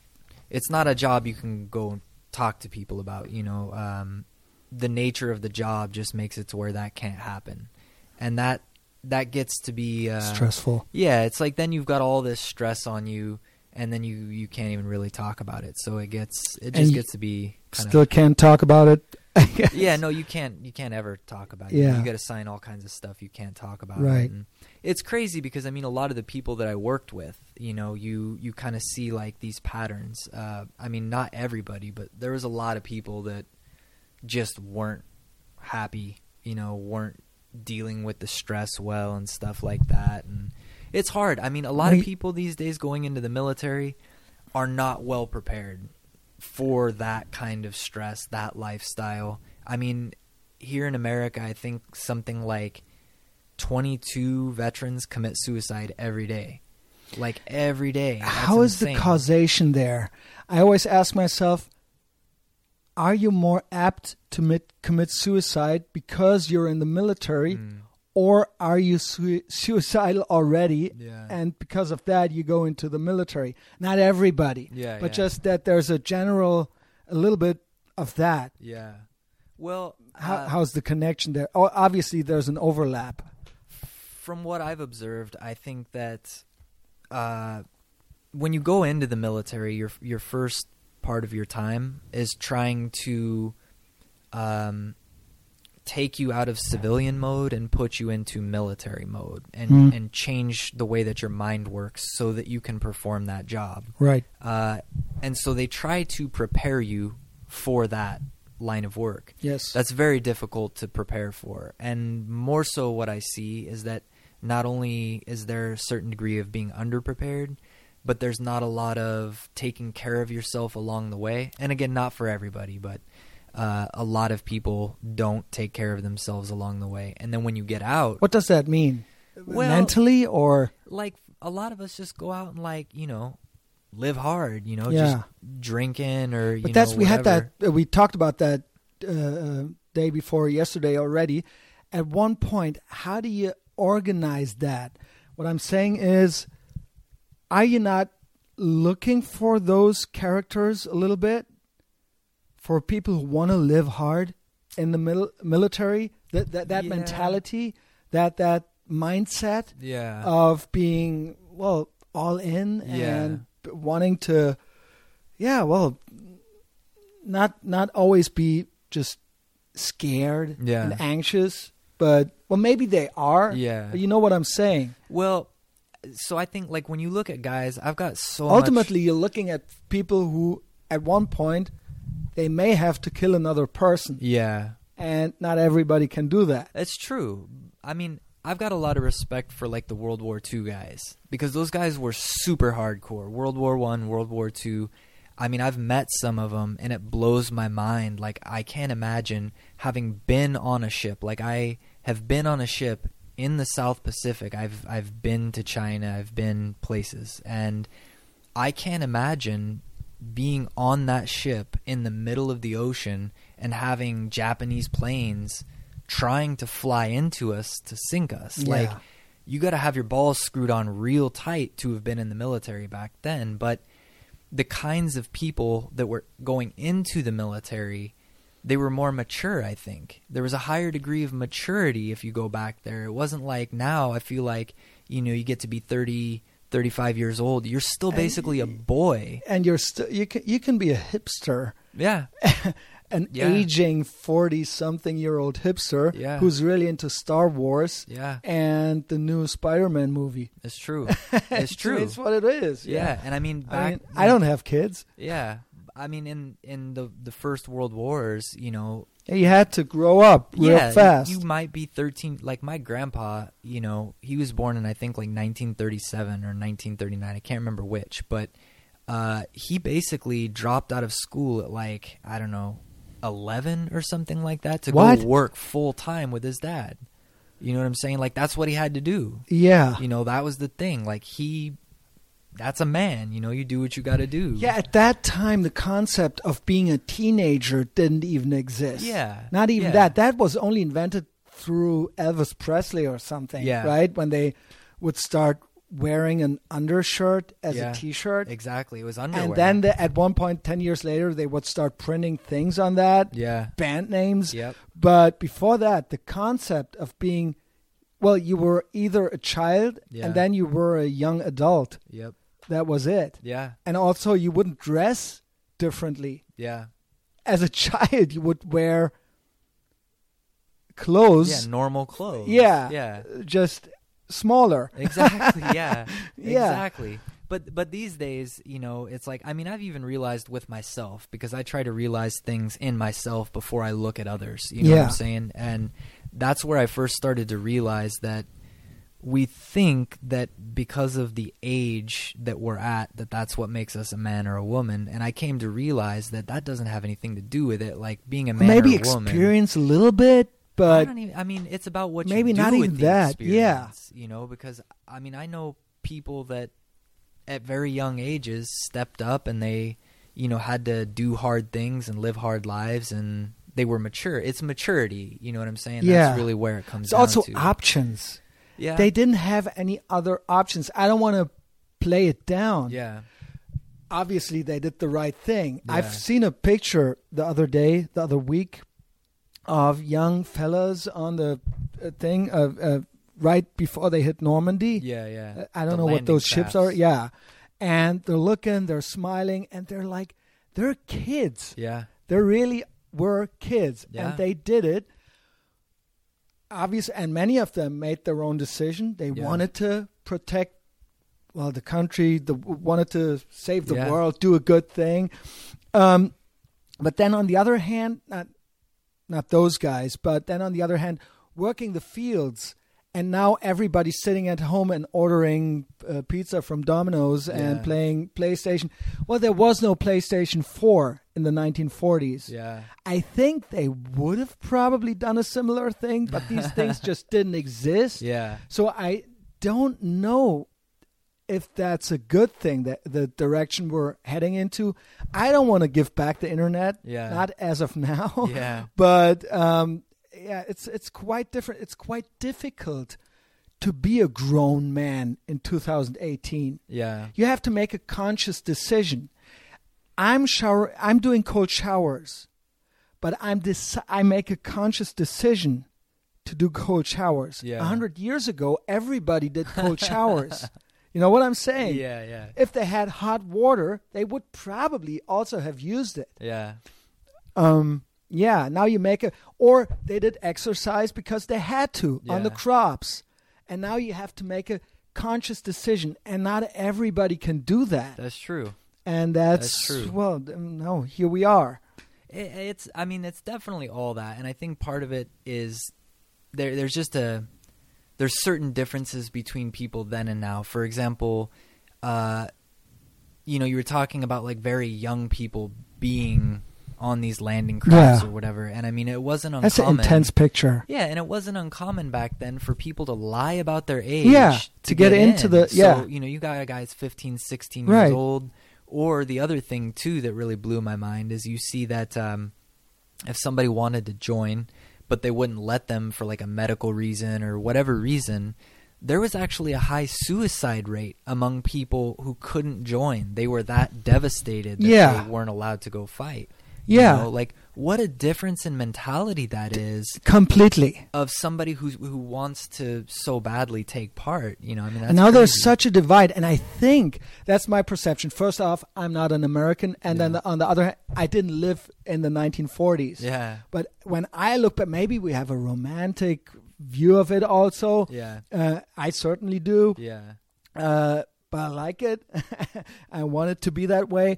Um, there was, it seemed to be, there seemed to be more unity. yeah, Maybe there wasn't. I don't know. Uh, again, there was no social media. Maybe if they would have had access to Twitter, they would also get into Twitter fights. Yeah. But uh, I perceive, and we talked about it yesterday, uh, two days ago, that it, there was much more of an understanding, uh, much more patriotism, yeah, and you were American no matter what part of America you were from. Mm. And there was a, although you could be from New Mexico, Seattle, Boston, Florida, quite different uh, places yeah, uh, or locations, destinations. Uh, but you would still, and, they, and then you would uh, meet each other on that landing flap. Is that how you call that? That like those the, the landing craft. landing craft. Yeah, And you would sit there with each other, and you would still all be American mm-hmm. and have a um, shared understanding of Yeah. what that means. And that's that's kind of I mean now it's easy with the internet. Yeah. I could I could learn how to be an American now watching some YouTube. I mean Yeah. technically you could teach somebody yeah, to be American, but they just they just had it in their I want to say DNA yeah, right? And still, there's a there's a uniqueness to each and every spot where they're from, and that I and and still there was that patriotism. It wasn't. It was a good thing yeah, to lie about your age, to get in there, to to fight for freedom and for liberty. That was just that wasn't a debate. yeah, I feel yeah. It's it. it wasn't a pro was- and con it thing. It was good. Vision. That's I think primarily what it was. Unity of vision. Yeah. You know, there was a lot more um, united feelings about what was. It's not like, for example, like you know you've you've brought up Vietnam. It's not like Vietnam where the the mind was so divided on that, and people were so passionate about their particular side of it. You know, I mean, everybody in in the world wars, for the most part, I guess, was like single-minded in it. And I mean even it's crazy because even in the world people were a lot more Yeah. single-minded. There was no you know? debate, really. Yeah. I mean, probably there were some debates, yeah. but just the, the overall perception is okay, we're this and we're doing this. Yeah. And that's us. And I think that probably a lot of that has to do with being pre social media and all that because Yeah. you know, I mean for whatever benefits there are to being exposed to a lot of different viewpoints, at the same time that logically creates division because there's Yeah. more viewpoints, there's more philosophies, there's more, you know, whatever to choose from. And, there's so, so, much know, more histrionics mhm. because even back then, maybe you wanted to be heard. Yeah. That meant you would have to write a letter and then walk through the snow to the mailbox and you put it in there and you send it to a newspaper and maybe they'll print that letter yeah. or maybe not and that's it. Yeah. That, So you would have to put more thought into that. yeah. How will I get my voice heard? How can I g- make my words matter so that they print it? And I'll bring it there. I don't want this to be just burnt calories. Yeah. And now it's just a tweet Yeah.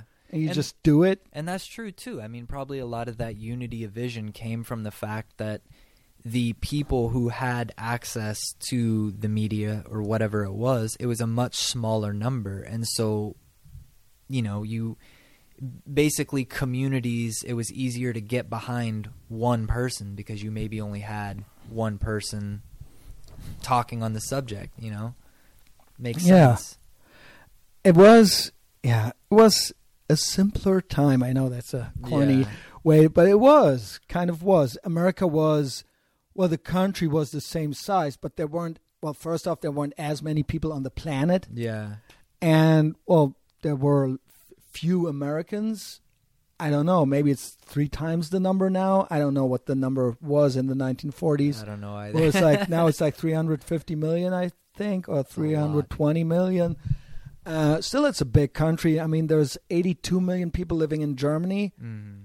so it's four times the size the Yeah. number but the country is m- bigger than four times the yeah. size the map is more than four times bigger so there's still a lot of open space here There's so much. Like, Yeah. if you look at a map at night of America, like Mhm. that shows the lights from cities, like it's insane. The East Coast is pretty dense, but yeah the Midwest and the West Coast, like not even close. It's it's crazy.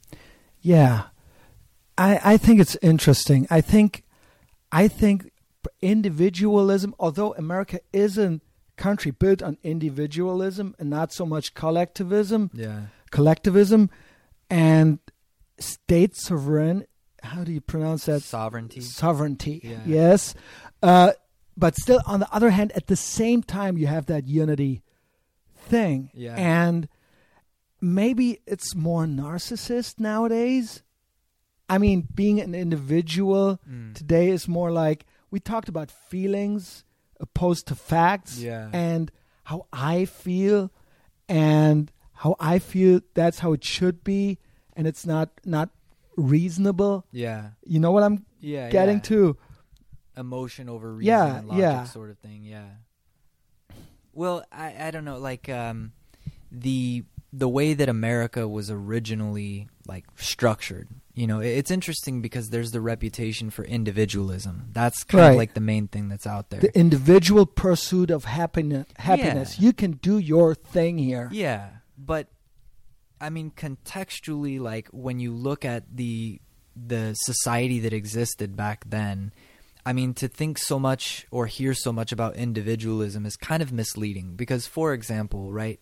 Like the Christian community has always been very very present in America, right? You know, from the beginning, I guess. Yeah. The And- first settlers were pilgrims, right? Exactly. Yeah. And by the very by that very fact, by the nature of of that, God's chosen people. Well, more that I mean, the the Greek word for church actually means community. That's what it means. Church is kind of a nonsense word. Like that Greek word actually means community. It's a better word for it. That's what it is, right? The very nature of a community is some sort of, you know, e- even just a loose structure. but more so for this religion, there was an actual structure, right? And I say that because, yeah, it was individualism, right? It was about the individual. That was important.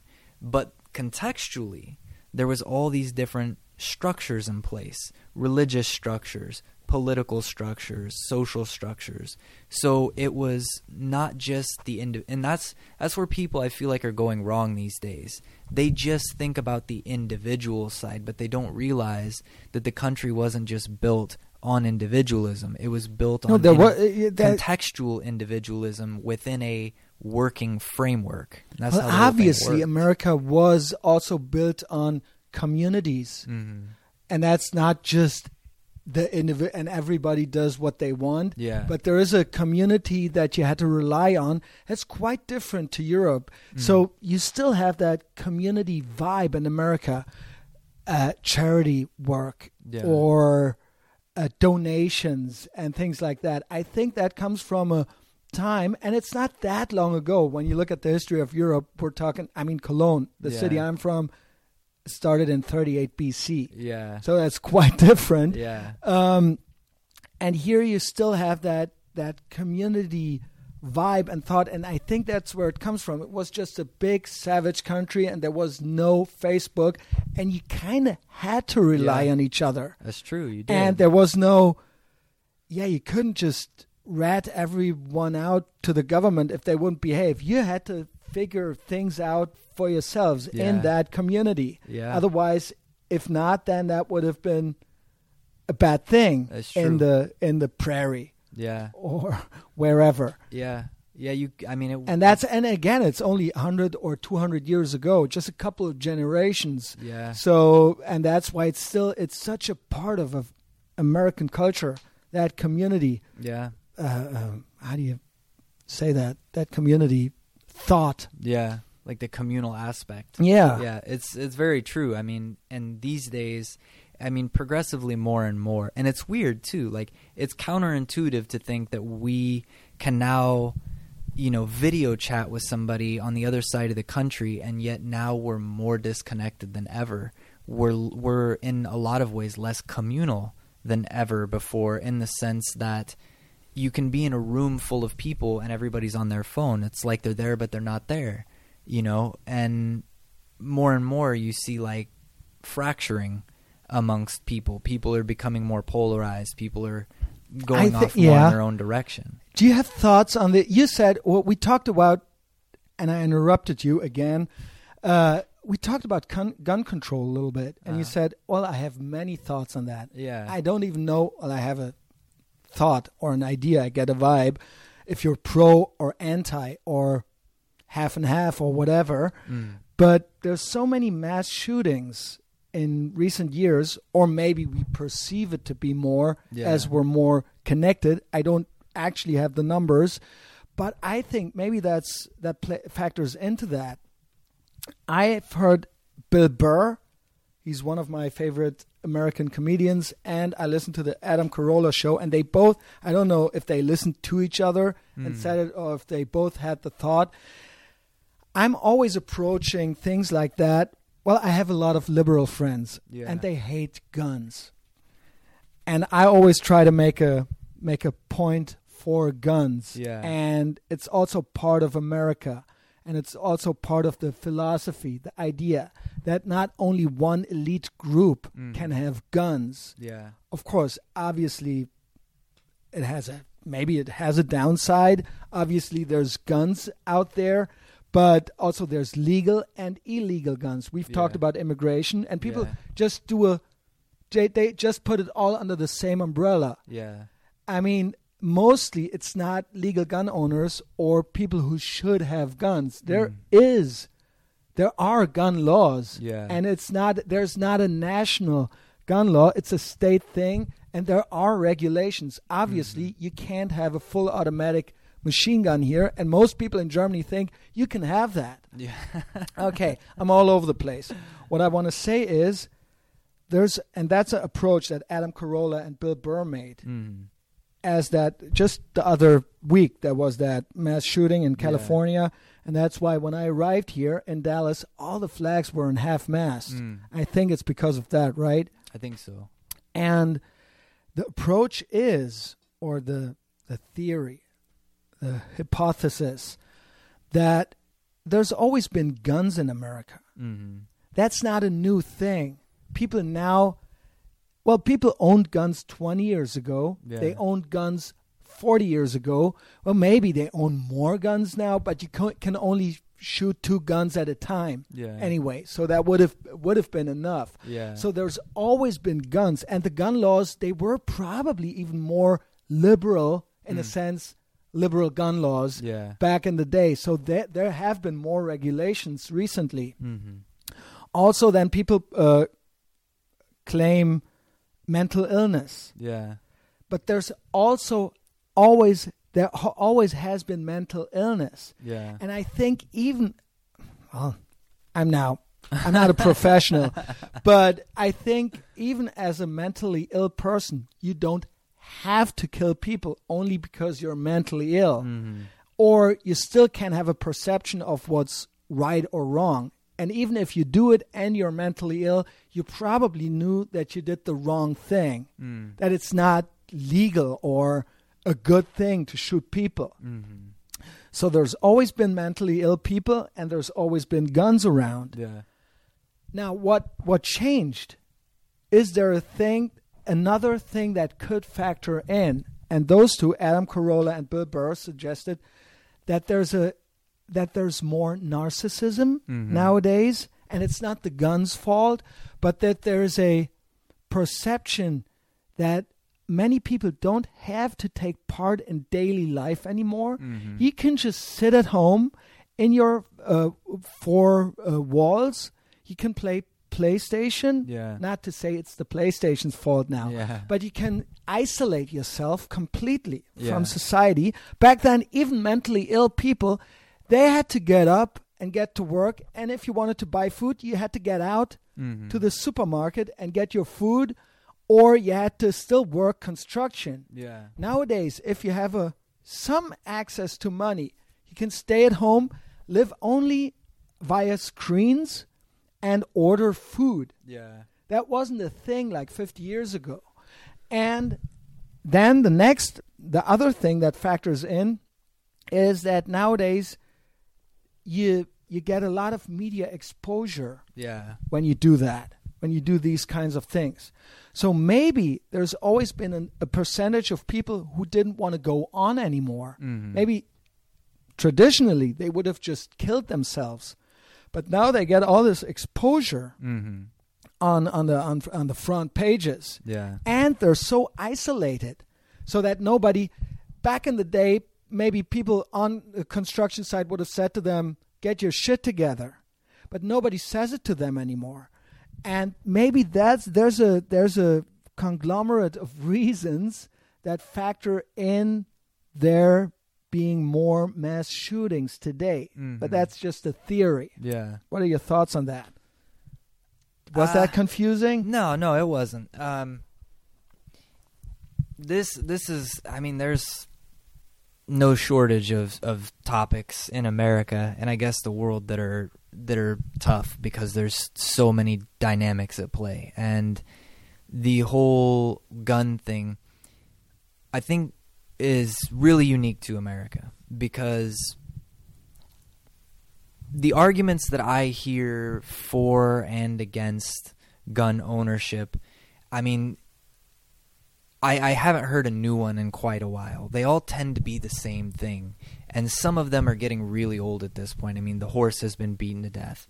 Um, I mean, I, I've I do a lot of studying on my own. I'm, I I try to read a lot of the the same books that the founding fathers based the country off of. You know, Leviathan and and uh, all these other books. Um, to get a better idea of like where was their mind at? Like when they when they gave us the right to bear arms what was actually in their head? Not how are we reinterpreting through the modern context but where was their mind actually at?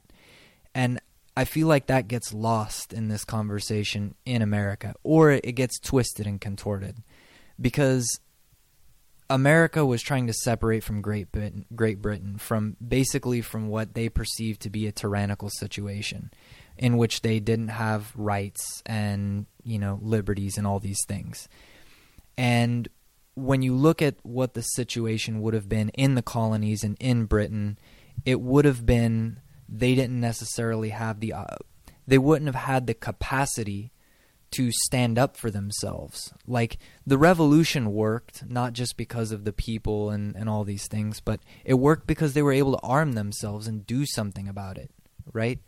And I I strongly believe I think that it's not just a, a matter of opinion, but more so on the side of fact that the right to bear arms is not primarily for hunting purposes. I, I don't think that that even plays a part in it.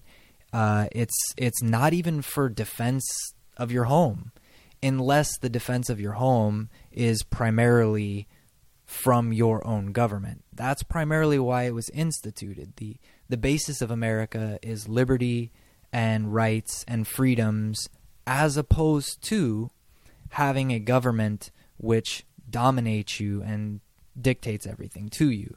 So that that is the primary purpose of it. Now, where you run into trouble is obviously when they wrote this stuff, there wasn't automatic weapons that didn't exist. I've I've heard that argument put forward that yeah, you know, that wasn't there. And to a certain extent, I have to say that's valid. It's valid. But there's no automatic weapons. there. An AR-15 is not a fully automatic weapon. But People always think it is. Yeah. It's not. I know it's that a half. even yeah. even a semi-automatic weapon. And I'm I'm not saying all I'm but, saying but is it's not a. Rev- I'm sorry to interrupt you. Yeah. I'm making a pro-gun uh, point here. It's not technically a revolver, Mm-hmm. a semi-automatic firearm. And if they, I think the, the the fear that the NRA or gun owners have is, if we impose that law, what would that mean for other similar guns? Yeah, And yeah. at one point, what will they all take away Yeah. from us? And I'm sorry to interrupt the- you. And you actually that same that same line of thinking, you see that in a lot of the American issues these days. You know the uh, gay rights. You see the same uh, argument of progression. How will this progress and play out over time? And the same argument is used in the whole gun rights thing. And I'm not saying that Americans shouldn't have the ability to own semi or even automatic weapons for that matter. What I'm saying is, is that it's valid that when they wrote that, those things didn't exist in the way they exist now. That's all I'm saying. I actually do think, on one hand, that in light of the fact that I also believe that that right is there to protect us, the the uh, you know one of our founding documents says that when a government becomes overbearing and tyrannical, it's the the duty, the right of the people to overthrow it. That's written in our founding documents. When I was in the military, when you join the American military and you're swearing your oath, you don't swear to protect your country. You don't swear to protect the president. You don't swear to protect Americans. You swear to uphold and protect the Constitution of the United States of Wow, America. Yeah. And most That's Germans, that's what Europeans or Germans don't understand. That- why do they need all those guns? That they, I've talked about it, Mhm. but I I like to hear it from your mouth. yeah. Um, it's the Constitution. It's not, as we said before. This is not about Trump. Yeah. It's about Amer- of America as an idea. Yeah. and there has been no g- proof there i mean the whole thing how it's laid out is the whole uh, uh, purpose of it is that it can never be a tyranny Yeah. and no other tyranny all the other tyrannies all the other um, authoritarian systems and regimes that existed all they have in common is that the people who lived there couldn't have guns Yeah. Yeah, it's it's They did not have the right to bear arms. it's it's the right to uh, the right to secure your way. See, this whole idea of a way of life is paramount in America. Like, I- I mean, more I would say than anything.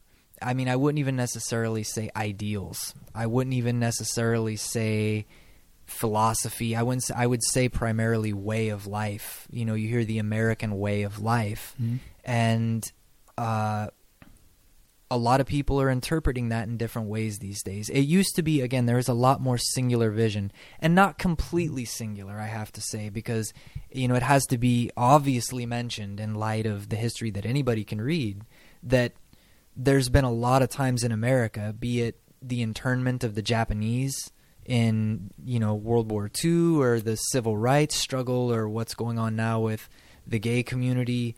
I mean, this is not always the homogenous, you know, cornflakes picture that is sometimes presented. No, Like, things you know, have been debated throughout history, yeah, but it it was all possible in America. yeah, That's the that's the and not every of course you can also criticize America I say to people but when it's the same thing as with Israel. When those are the only two countries you criticize yeah, and you say well Americans had slavery. Well they had slavery but slavery existed before that and it exists now and they fought a war over it and then they ended slavery. And just be honest about it Yeah. right? Don't pick and choose your strawman Yeah. Well, and I mean, I the older that I've got and the more that I've dedicated to reading books and you know, I I really like reading books about our founding fathers, George Washington, John Adams and all these guys, you know. Uh the more that I've come to admire what they did, like it gets lost. We we're so used to watching TV and movies that reality gets lost on us. We forget that there, you know, were people who were starving, freezing, yeah you know, getting there. I mean, they didn't have anesthesia. they had nothing. There was then, no you know? America as we now Yeah. perceive it. It, it wasn't They, like a the, the founding, deal. they're they're called the founding fathers because Yeah.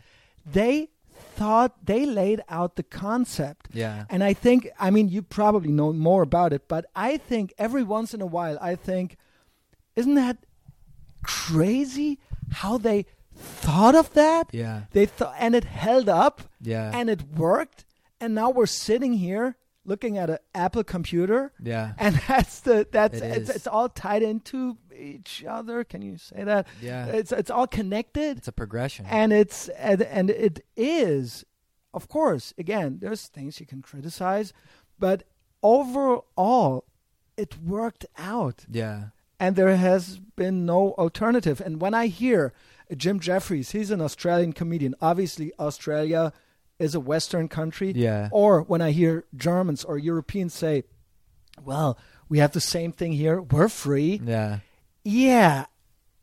But we're we're we copied that. this is a version Yeah. of that. We didn't even have that. I mean, post World War II, the constitution not the constitution, but the what's the other one? Um well, like The- Bill of Rights and Yeah. things like that.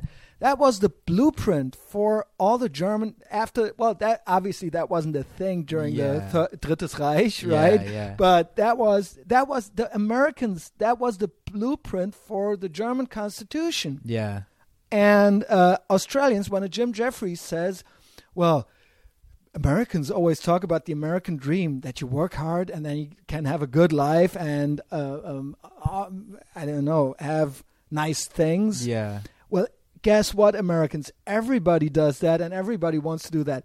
Yeah, Jim Jeffries, but Americans invented that. yeah, There was no, in the 1800s, still, there was no middle class Mhm. in Europe.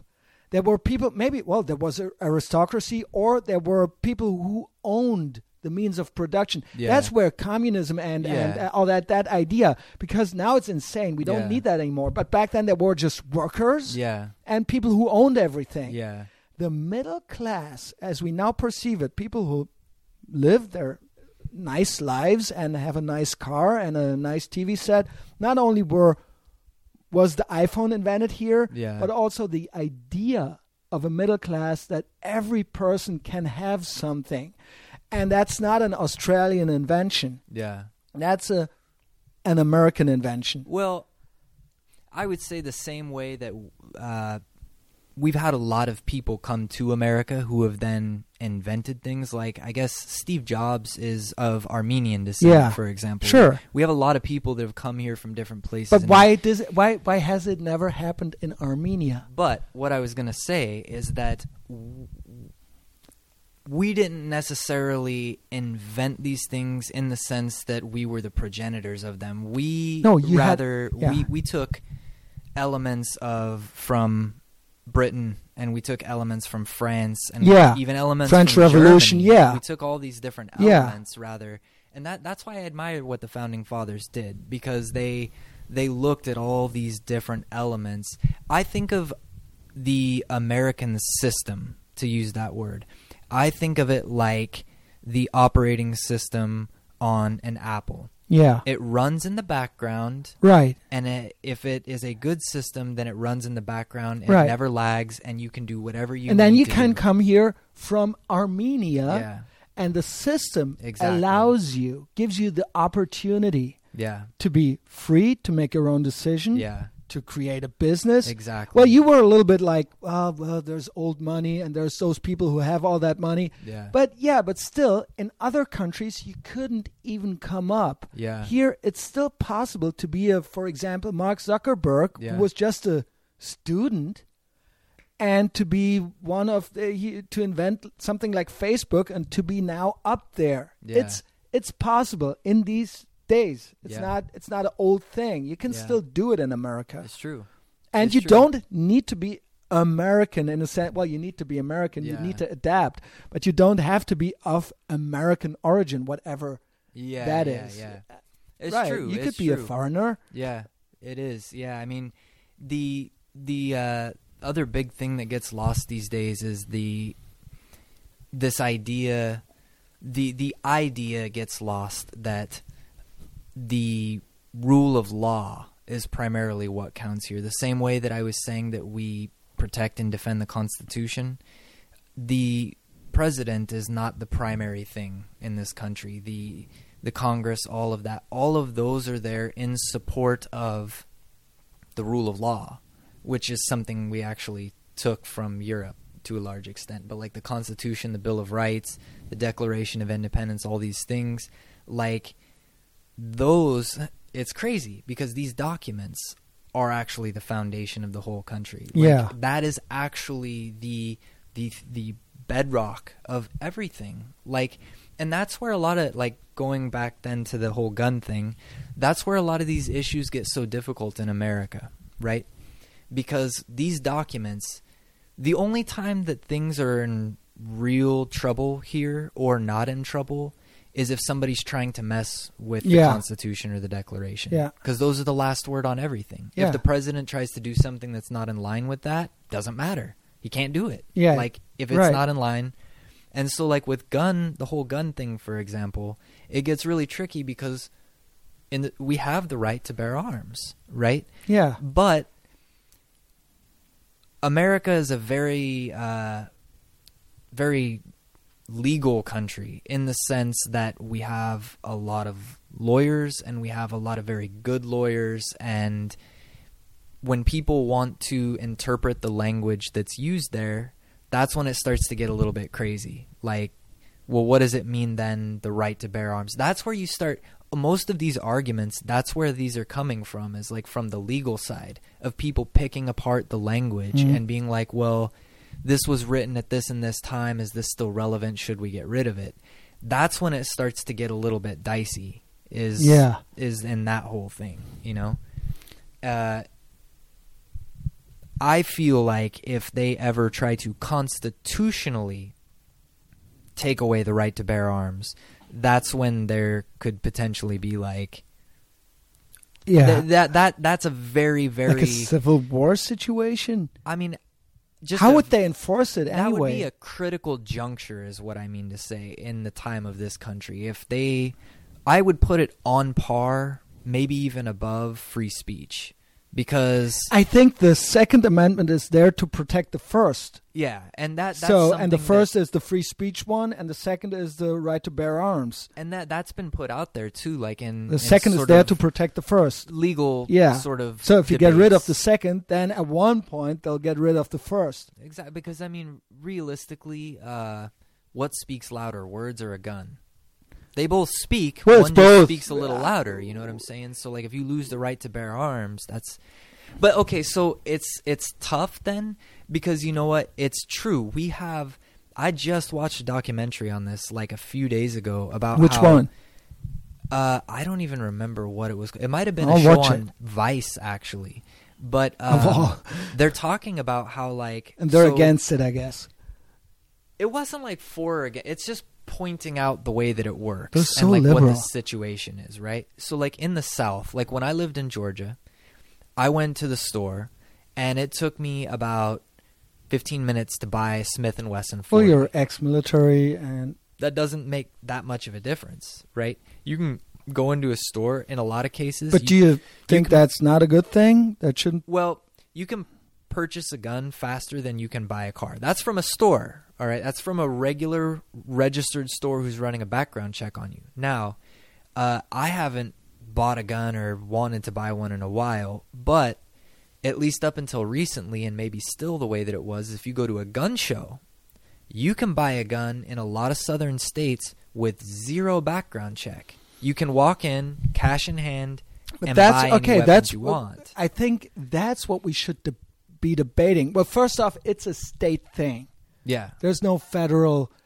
Each state has. I know California is very strict. Yeah. I've heard very cynical voices after the last mass shooting that they say, "Well, how could this happen in California?" After every have time su- it happens, they have such that. strict gun laws. Yeah. How is this not happening? Well, it happened in Texas also last year, but you know what I'm saying, Yeah. right?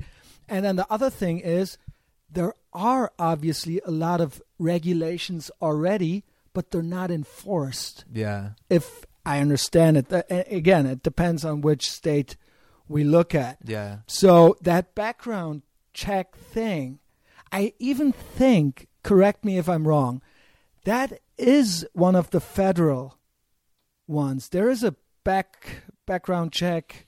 You know, I don't honestly remember what the the federal versus state thing. I know that it's very oftentimes it's not enforced. So, that background like, if you uh, across the board, I'm not aware of any state or anywhere where if you are a convicted felon, you can own a firearm. right, you shouldn't. In fact, if you are a felon and you're you're caught with a firearm, you go directly back to jail. Also, I heard uh, when you're obviously when you're mentally ill, Mhm. then in me- most of the places, even in the South, Yeah. you also you can't just if you're I don't know if, how that works if you're registered or if Mm. you're if you're in therapy at Yeah. a certain uh, sure stage. how they define that either, but I know that for a lot of places, if not Maybe if you've been hospitalized or be, yeah, that yeah. that that's that's on a record, yeah, and then you can't own a gun. But that's also I heard that's not enforced. So there are laws, Mhm. and the argument by the NRA very often is, yeah, just enforce those laws. yeah, and don't create new ones. Just do those, and we're good. so there's the full spectrum. Okay, there's the full spectrum of people on this issue. All right, everybody from all the way over on one side who say nobody should have guns. Let's go that route. All the way over to the complete other side, which is there should be no background checks, there should be no paperwork, And every insane no person should have one. Yeah. Okay. There's everybody in between. From what Eh, the the more moderate people, I think those tend to be the ones that are better informed on the issue. They have a little bit clearer head. Those are the ones that say, "Let's start enforcing the laws that are already there, and then let's check back and see if we need to make any adjustments from there." Right? But I would say that most people fall in between the middle and the extreme to either side. Also, I think it's a it's a it's again it's very tribal Yeah, and it's very emotional. it is. There's no it's not very reasonable. Yeah. It's it's I don't like guns, and that's why I think there should be no guns. That argument that that that that the way you look at it, constitutional, Yeah. and that there's a reason that this exists. Very rarely, at least when we look from Europe to the U.S., why are they always having those? That never gets brought up. Yeah. Never. And it has to because, like I say, the foundation. Yeah. How how else would you even if you want to change it? Yeah. You would have to address that. You would- can't just say we're now not allowing guns anymore. Yeah. Well, it's in the Constitution. and it, and it that's that's the thing. Like also too, as I've gotten older, I've become more and more interested of in a law. constitutionalist. in in just law because law I've come to realize is the most powerful thing in America. That is the actual most powerful thing. Actually, I would maybe say money. Money's maybe the first most, but the second most powerful thing in America is law because that's how our country was founded. and how the Constitution is set up. yeah, and with, I mean with again, paragraphs and they they did yeah. that in response to tyranny because if you put the if you put the power if you put all the power in the law that's not in the hands of a human being that's, that's in the not law that's not emotional then. exactly That's not oh I'm in a bad mood and I'm a bad ruler Yeah. and so I'm just gonna uh, do Yeah. this now. exactly And- It's it's all regulated. and theoretically theoretically it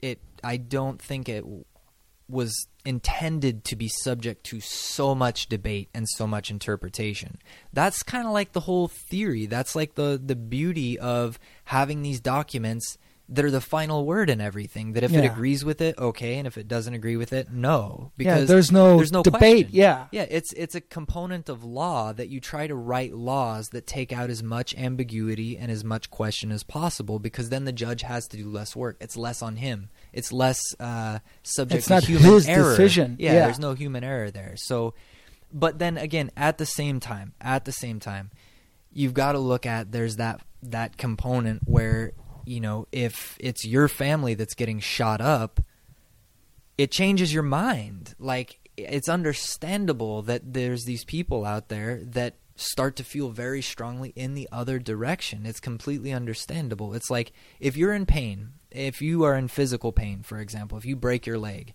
you're not thinking about politics and you're not thinking about you know philosophy all you're thinking about is your broken leg that's the way pain works be it emotional physical mental it focuses you on you and you lose that broader But that's also narcissist. There's a reason for it because you're in pain. well it's not narcissistic but it's it's in the- it's me. Then It- it's not the over. It's not what's better for everybody. It's what's better for me might- now, and I want it now. you might maybe use the term egotistical, which wouldn't be properly applied here. It can't be narcissistic because narcissistic more implies that it's uh, like an infatuation with yourself. But when you're in pain, that's not infatuation. Okay, I get what you're saying. Yeah, it's a semantic difference. Yeah. But in any case, it's understandable why these people feel this way, and it, Yes, it's- but it's but it shouldn't be a emotional. It shouldn't. But but at the same time, It's understandable, but that's not how we make the decision. we have to take into account also because here's the other thing too as an american i say that if the bulk if the majority of the people in this country want to completely flip the whole thing upside down on its head and they want to go 180 degrees the opposite way of where we've gone You so think far that that should be if the majority want to, yes, and here's the reason why. Because that's the way all this is set up and written. It is set up and written so that if the majority of people, so? Maybe it'll happen maybe it will, at one point. maybe it will, and if if, if it does, That it would be. Uh, the the way this framework, that's the end of the world. the way this framework is set up. It's not set up out of steel. It's not set up out of steel. It's set up out of organic material. And, but not in the sense that like people put it out there where like we should kind of change and I hope this that, is never gonna know what I'm happen. No, because I hope it for Europe. Yeah. If well, America is not America anymore, then the West won't be the West anymore, and then Western Europe won't be Western Europe anymore. I mean, this is maybe uh, maybe it'll change in my lifetime. There's already things in process, yeah, but I think the most important thing globally is, at least for a Western person, yeah, is that America is America and that America is the superpower. yeah. Otherwise, somebody else is the superpower. And I don't think if we want that other country to Yeah. be the superpower. Well, and I mean the way that things have gone in the West, right? because you're yeah I, I mean, I don't think that we'll ever see a Western like on that whatever fateful day that the the Star of America yeah, starts maybe to it's set. You know what 50 I'm years saying? maybe it's 500 years maybe 5000 years yeah, who knows whatever day or time that would be, right? I don't think that after that point we'll we'll see another super uh, Yeah. Western superpower in the same way. Now, I agree. I think what you see though is like you see with with you know uh, NATO and the European Union these sort of ah. efforts to communalize and come together like on a team. I think that what but it's so different see- it's so different i've told you about that no, no, it is. But I'm saying, like, in terms of what it could potentially look like for Western nations to play on the world stage, right? I think in order for that to take place in the future, with the way things have gone, if for no other reason, like you were saying, Germany doesn't have like oil, for example, right? yeah right. The limited resources whereas other places have a lot of resources i think what you would be looking at is more a situation where the west would have to figure out how to work together. We couldn't have the sort of uh, divides and, and quarrels and nonsense going on between us. We couldn't do it if collectively or any of us wanted to play on the world stage. I mean not when you got countries coming up in asia like they are. I mean china yeah yeah. I mean, China, they're still kind of Yeah, no, China is the. I think a lot of people are learning Chinese already they are because they are. they know it's true, but I mean, they're just manufacturing right now. They're like where we were at in 1850. There's so many. You know, there are, but you know, that's not really made a difference anywhere. Well, else. in Europe, many people that I know that know a little bit more than I do, they see China as the problem, and they see Thomas Konstantin Bayer. I'm looking at you. Uh, they see the. They think it's a problem if Russia will align with China, well, yeah, that definitely creates a different and situation. it's it's probably about to happen yeah, because they're doing. They did a military thing together already Mhm. a couple months ago, like a practice. How do you call that? yeah, like, like an a maneuver. exercise. Yeah. Okay. Yeah. so what? And we, I know this is probably too much now, but Europe decides that they don't like Trump. yeah. Should we go that way? is that really? I mean, I don't know. Maybe I'm uh, over. I don't know. Over. Uh, sensitive because I grew up during the Cold War, but Yeah. I don't. I think there should be a transatlantic friendship partnership. Yeah.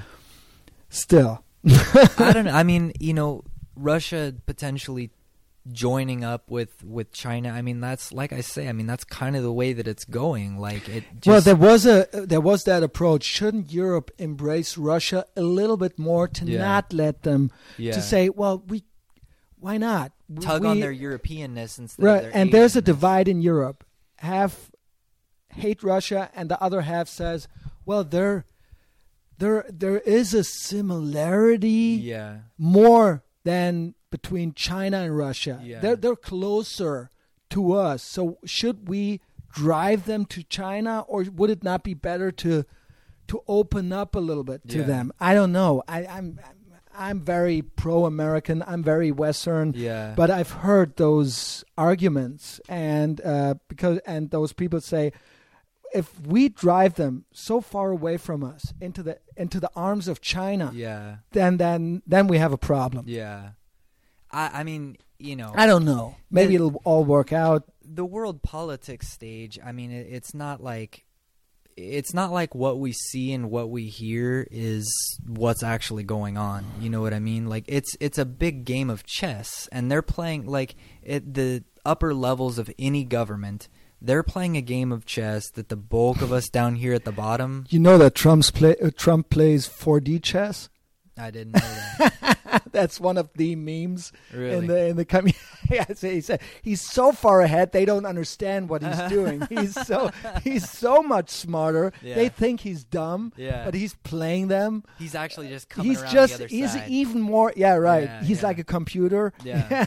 and well, I, I, mean, when you when you look at history, like that's all. If you if we look forward and we talk about these like oh the world is chess and these people are all playing chess. Yeah. if we're only looking forward then what we're doing is we're getting into the realm of conjecture and conspiracy theory. And Yeah, there's enough of that absolutely, bullshit out there absolutely. the only way that we can properly look forward and make any sort of real educated logical rational commentary on the future and what it might hold is to look at the past.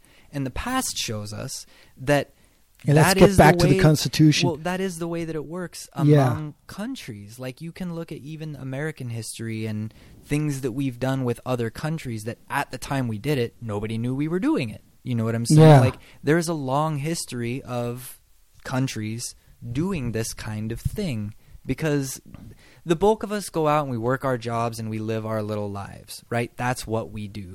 Sure. Most of us are not talented enough or educated enough or skilled enough to play chess at this level. and not everybody should. You should still be able to live a good life Yeah. without being one of those chess players. Yeah.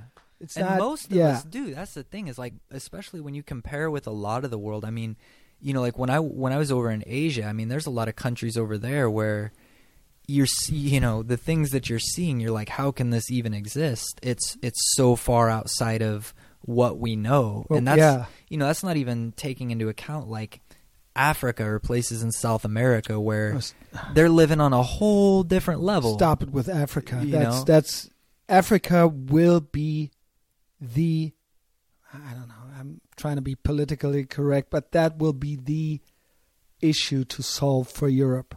Oh, I'm, I imagine it will be Otherwise, I don't want to say problem or whatever, but And it, it's it already is. yeah, it- it already is, but it's gonna be worse. Are already going in there. But they for the bought natural all- all the- resources. yeah, right. It's already happening. but the human resources, so to speak, they want to get to Europe. yeah, And well, immigration will be a topic of conversation. It'll be. and it naturally it has to be. We can travel faster than ever, and Yeah. our po- our population is growing. I mean, it's it's gonna happen. It's Yeah. just it's simple math to do. you know. I'm on a vacation. I like the constitutional part. At the end, well, let's wrap it up. You told me, just a completely different topic. You told me you wrote Sonny Barger. Sonny yeah, yeah, Barger. Yeah, yeah. Tell us who that is. I know who he is. And tell me something interesting about him. Well, he's interesting in it, yeah. uh, already, but Uh, I mean, I I don't know. I read uh, I read his biography. He wrote a biography, an autobiography, and uh, I picked up a copy and I read it. And he's the he's oh, so he's he's the like basically the founder of the the Hell's Angels. right. Uh, and I am interested in like biker culture and biker gangs actually because of what they represent in terms of their ideals and how they view the, the Liberty. country. Yeah, Yeah. and, their their idea of what that means. That's very interesting to me. So after I read his autobiography, uh, I just decided to reach out to him and like send him a message and be like, hey. Facebook or what? Yeah, yeah, because he was in the military. A lot of the Yeah. bikers and the biker gangs were in the military. I know that's I told you, but you again, you probably know more. I think that the origin origin Yeah. of the Hells Angels is in the military in World War II, Yeah. as yeah. they had their well their motorbikes. I think it was already Harley Davidson, Yeah, I mean, and so- they would start pimping them. Well, Can the, you say that pimping? Yeah, Pimp the uh.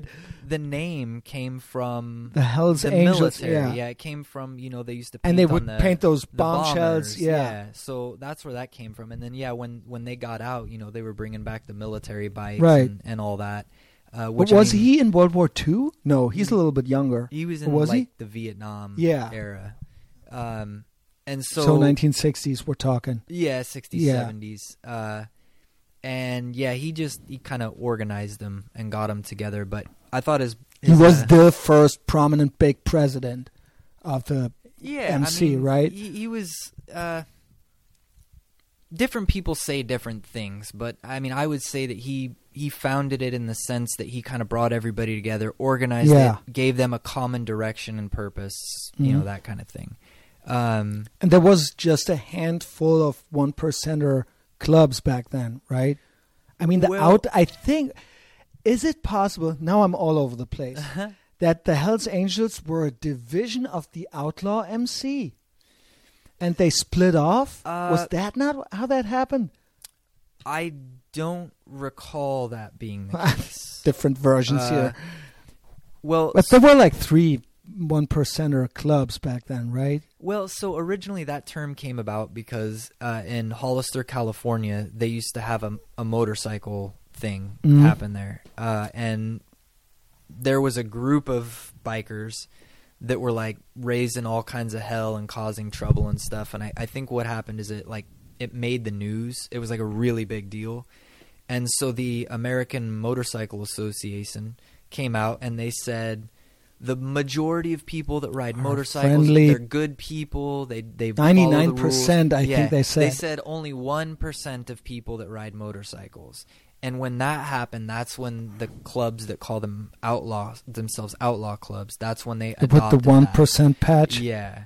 And I think if I remember correctly, according to what I've read, uh, I I seem to recall that Sonny and some of his boys were the first ones to like either get the tattoo or the patch put on. Yeah. But I mean, I'm I'm an enthusiast. Not I think he really so- looked cool. I mean, they all. Yeah, but well, later cool. th- there was a hippie thing going on, be- so they had all the long hair and. all- But he had the slicked back, uh, yeah. uh, kind of rockabilly Yeah, he did- he- he biker a- look. yeah, Yeah, he had a pretty hip look. man. yeah. and I mean, It still holds up. I want to say, if you look at pictures now, he could walk around here, and you would think, well, he looks tough. Yeah. and I mean it's it's interesting because like a lot of what you hear about the outlaw bikers is just like a ton of negative stuff. And what interested me like, you know, you you read in his autobiography that I it was, you know, 60s or the 70s and there was going to be a, a demonstration against the war. And so him and a bunch of the Hells Angels rode out there and like basically, you know, cleared out the protesters like to hell with that like you're not going to support this country we're going to kick your ass Oh wow! he actually wrote, from what I recall, wrote a letter to the president saying that he. Which volun- one, Nixon, or was Uh, it? That was JFK. I can't remember. That was early, right? Nixon, I guess. And then but he he wrote a letter to whoever it was at the time saying, you know, I'm volunteering myself and the Hell's Angels to go over as like an elite force or something like that and kick ass. So, kind of like the original sort of. yeah, they also stabbed. Were they not the, at the Altamont Speedway? Altamont they Speedway, the stabbed the guy. Stones, Yeah. Which that's that's an interesting. and it's know- on. There's footage of that. There is, but the events leading up Yeah. to it, there's you know different Different I've, versions. I've yeah. read quite a different few different bi- uh, biker biographies, and you get some Mhm. different uh, you know but- perspectives yeah. on that. Yeah, that's always how it is. Yeah, That's the that's the one frame that you're looking at, but Yeah. obviously other things have happened. I'm Yeah. not saying that it's right to stab a guy, yeah, but I can imagine that. Yeah, sometimes other things have led up to that yeah. event. There's always a context. Yeah, right. Yeah, but it was it was interesting. He was uh, you know he he got back to me and responded, and he was in the military. I was like, hey, I'm I was in the military. I read your autobiography. You know, I thought that was really cool that you wrote that. Just wanted to say, and did you up. learn something new? Some inside information that we? no, I mean, and that would have been cool. Yeah, it would have been. I mean, the the conversation was really brief. Uh, you know, those those guys. I I think that uh, you know, there's always like it's a closed. Yeah. yeah. I mean, they you know, there's always like law enforcement trying to get in there, and there has been law enforcement that's got into some of those clubs and and really busted them up and everything. So they're pretty pretty Yeah, hush hush. It's a lot. yeah. yeah, yeah. It's it's kind of that way, which makes sense from their perspective, definitely. So. But yeah, it was it was cool. Felt good to say that I got to talk to the founders of the Hell's Angels. But Well, that's that's also it's very American. Yeah, It's it just- is. We it's- did. it's we part of- invented the yeah. outlaw biker gang. Yeah. yeah, and it's it's all just maybe to wrap it up it's all connected hmm in america american culture american popular culture but also this outlaw culture yeah, and freedom of speech and the right to bear arms and patriotism and everything and the constitution it's all connected yeah, you can't the more i get into it the more i understand that yeah, and I think that's that's that's what's cool about America. And that's why we try to emulate Yeah. Americans and Americanism, at least at least as Westerners, and that's why we are Western. Yeah. That's what it is. It's true. Well, take the good and leave the bad. That's what I say. It's a nice. I, I, think I probably cut it off after that. That was a nice last sentence. Right on.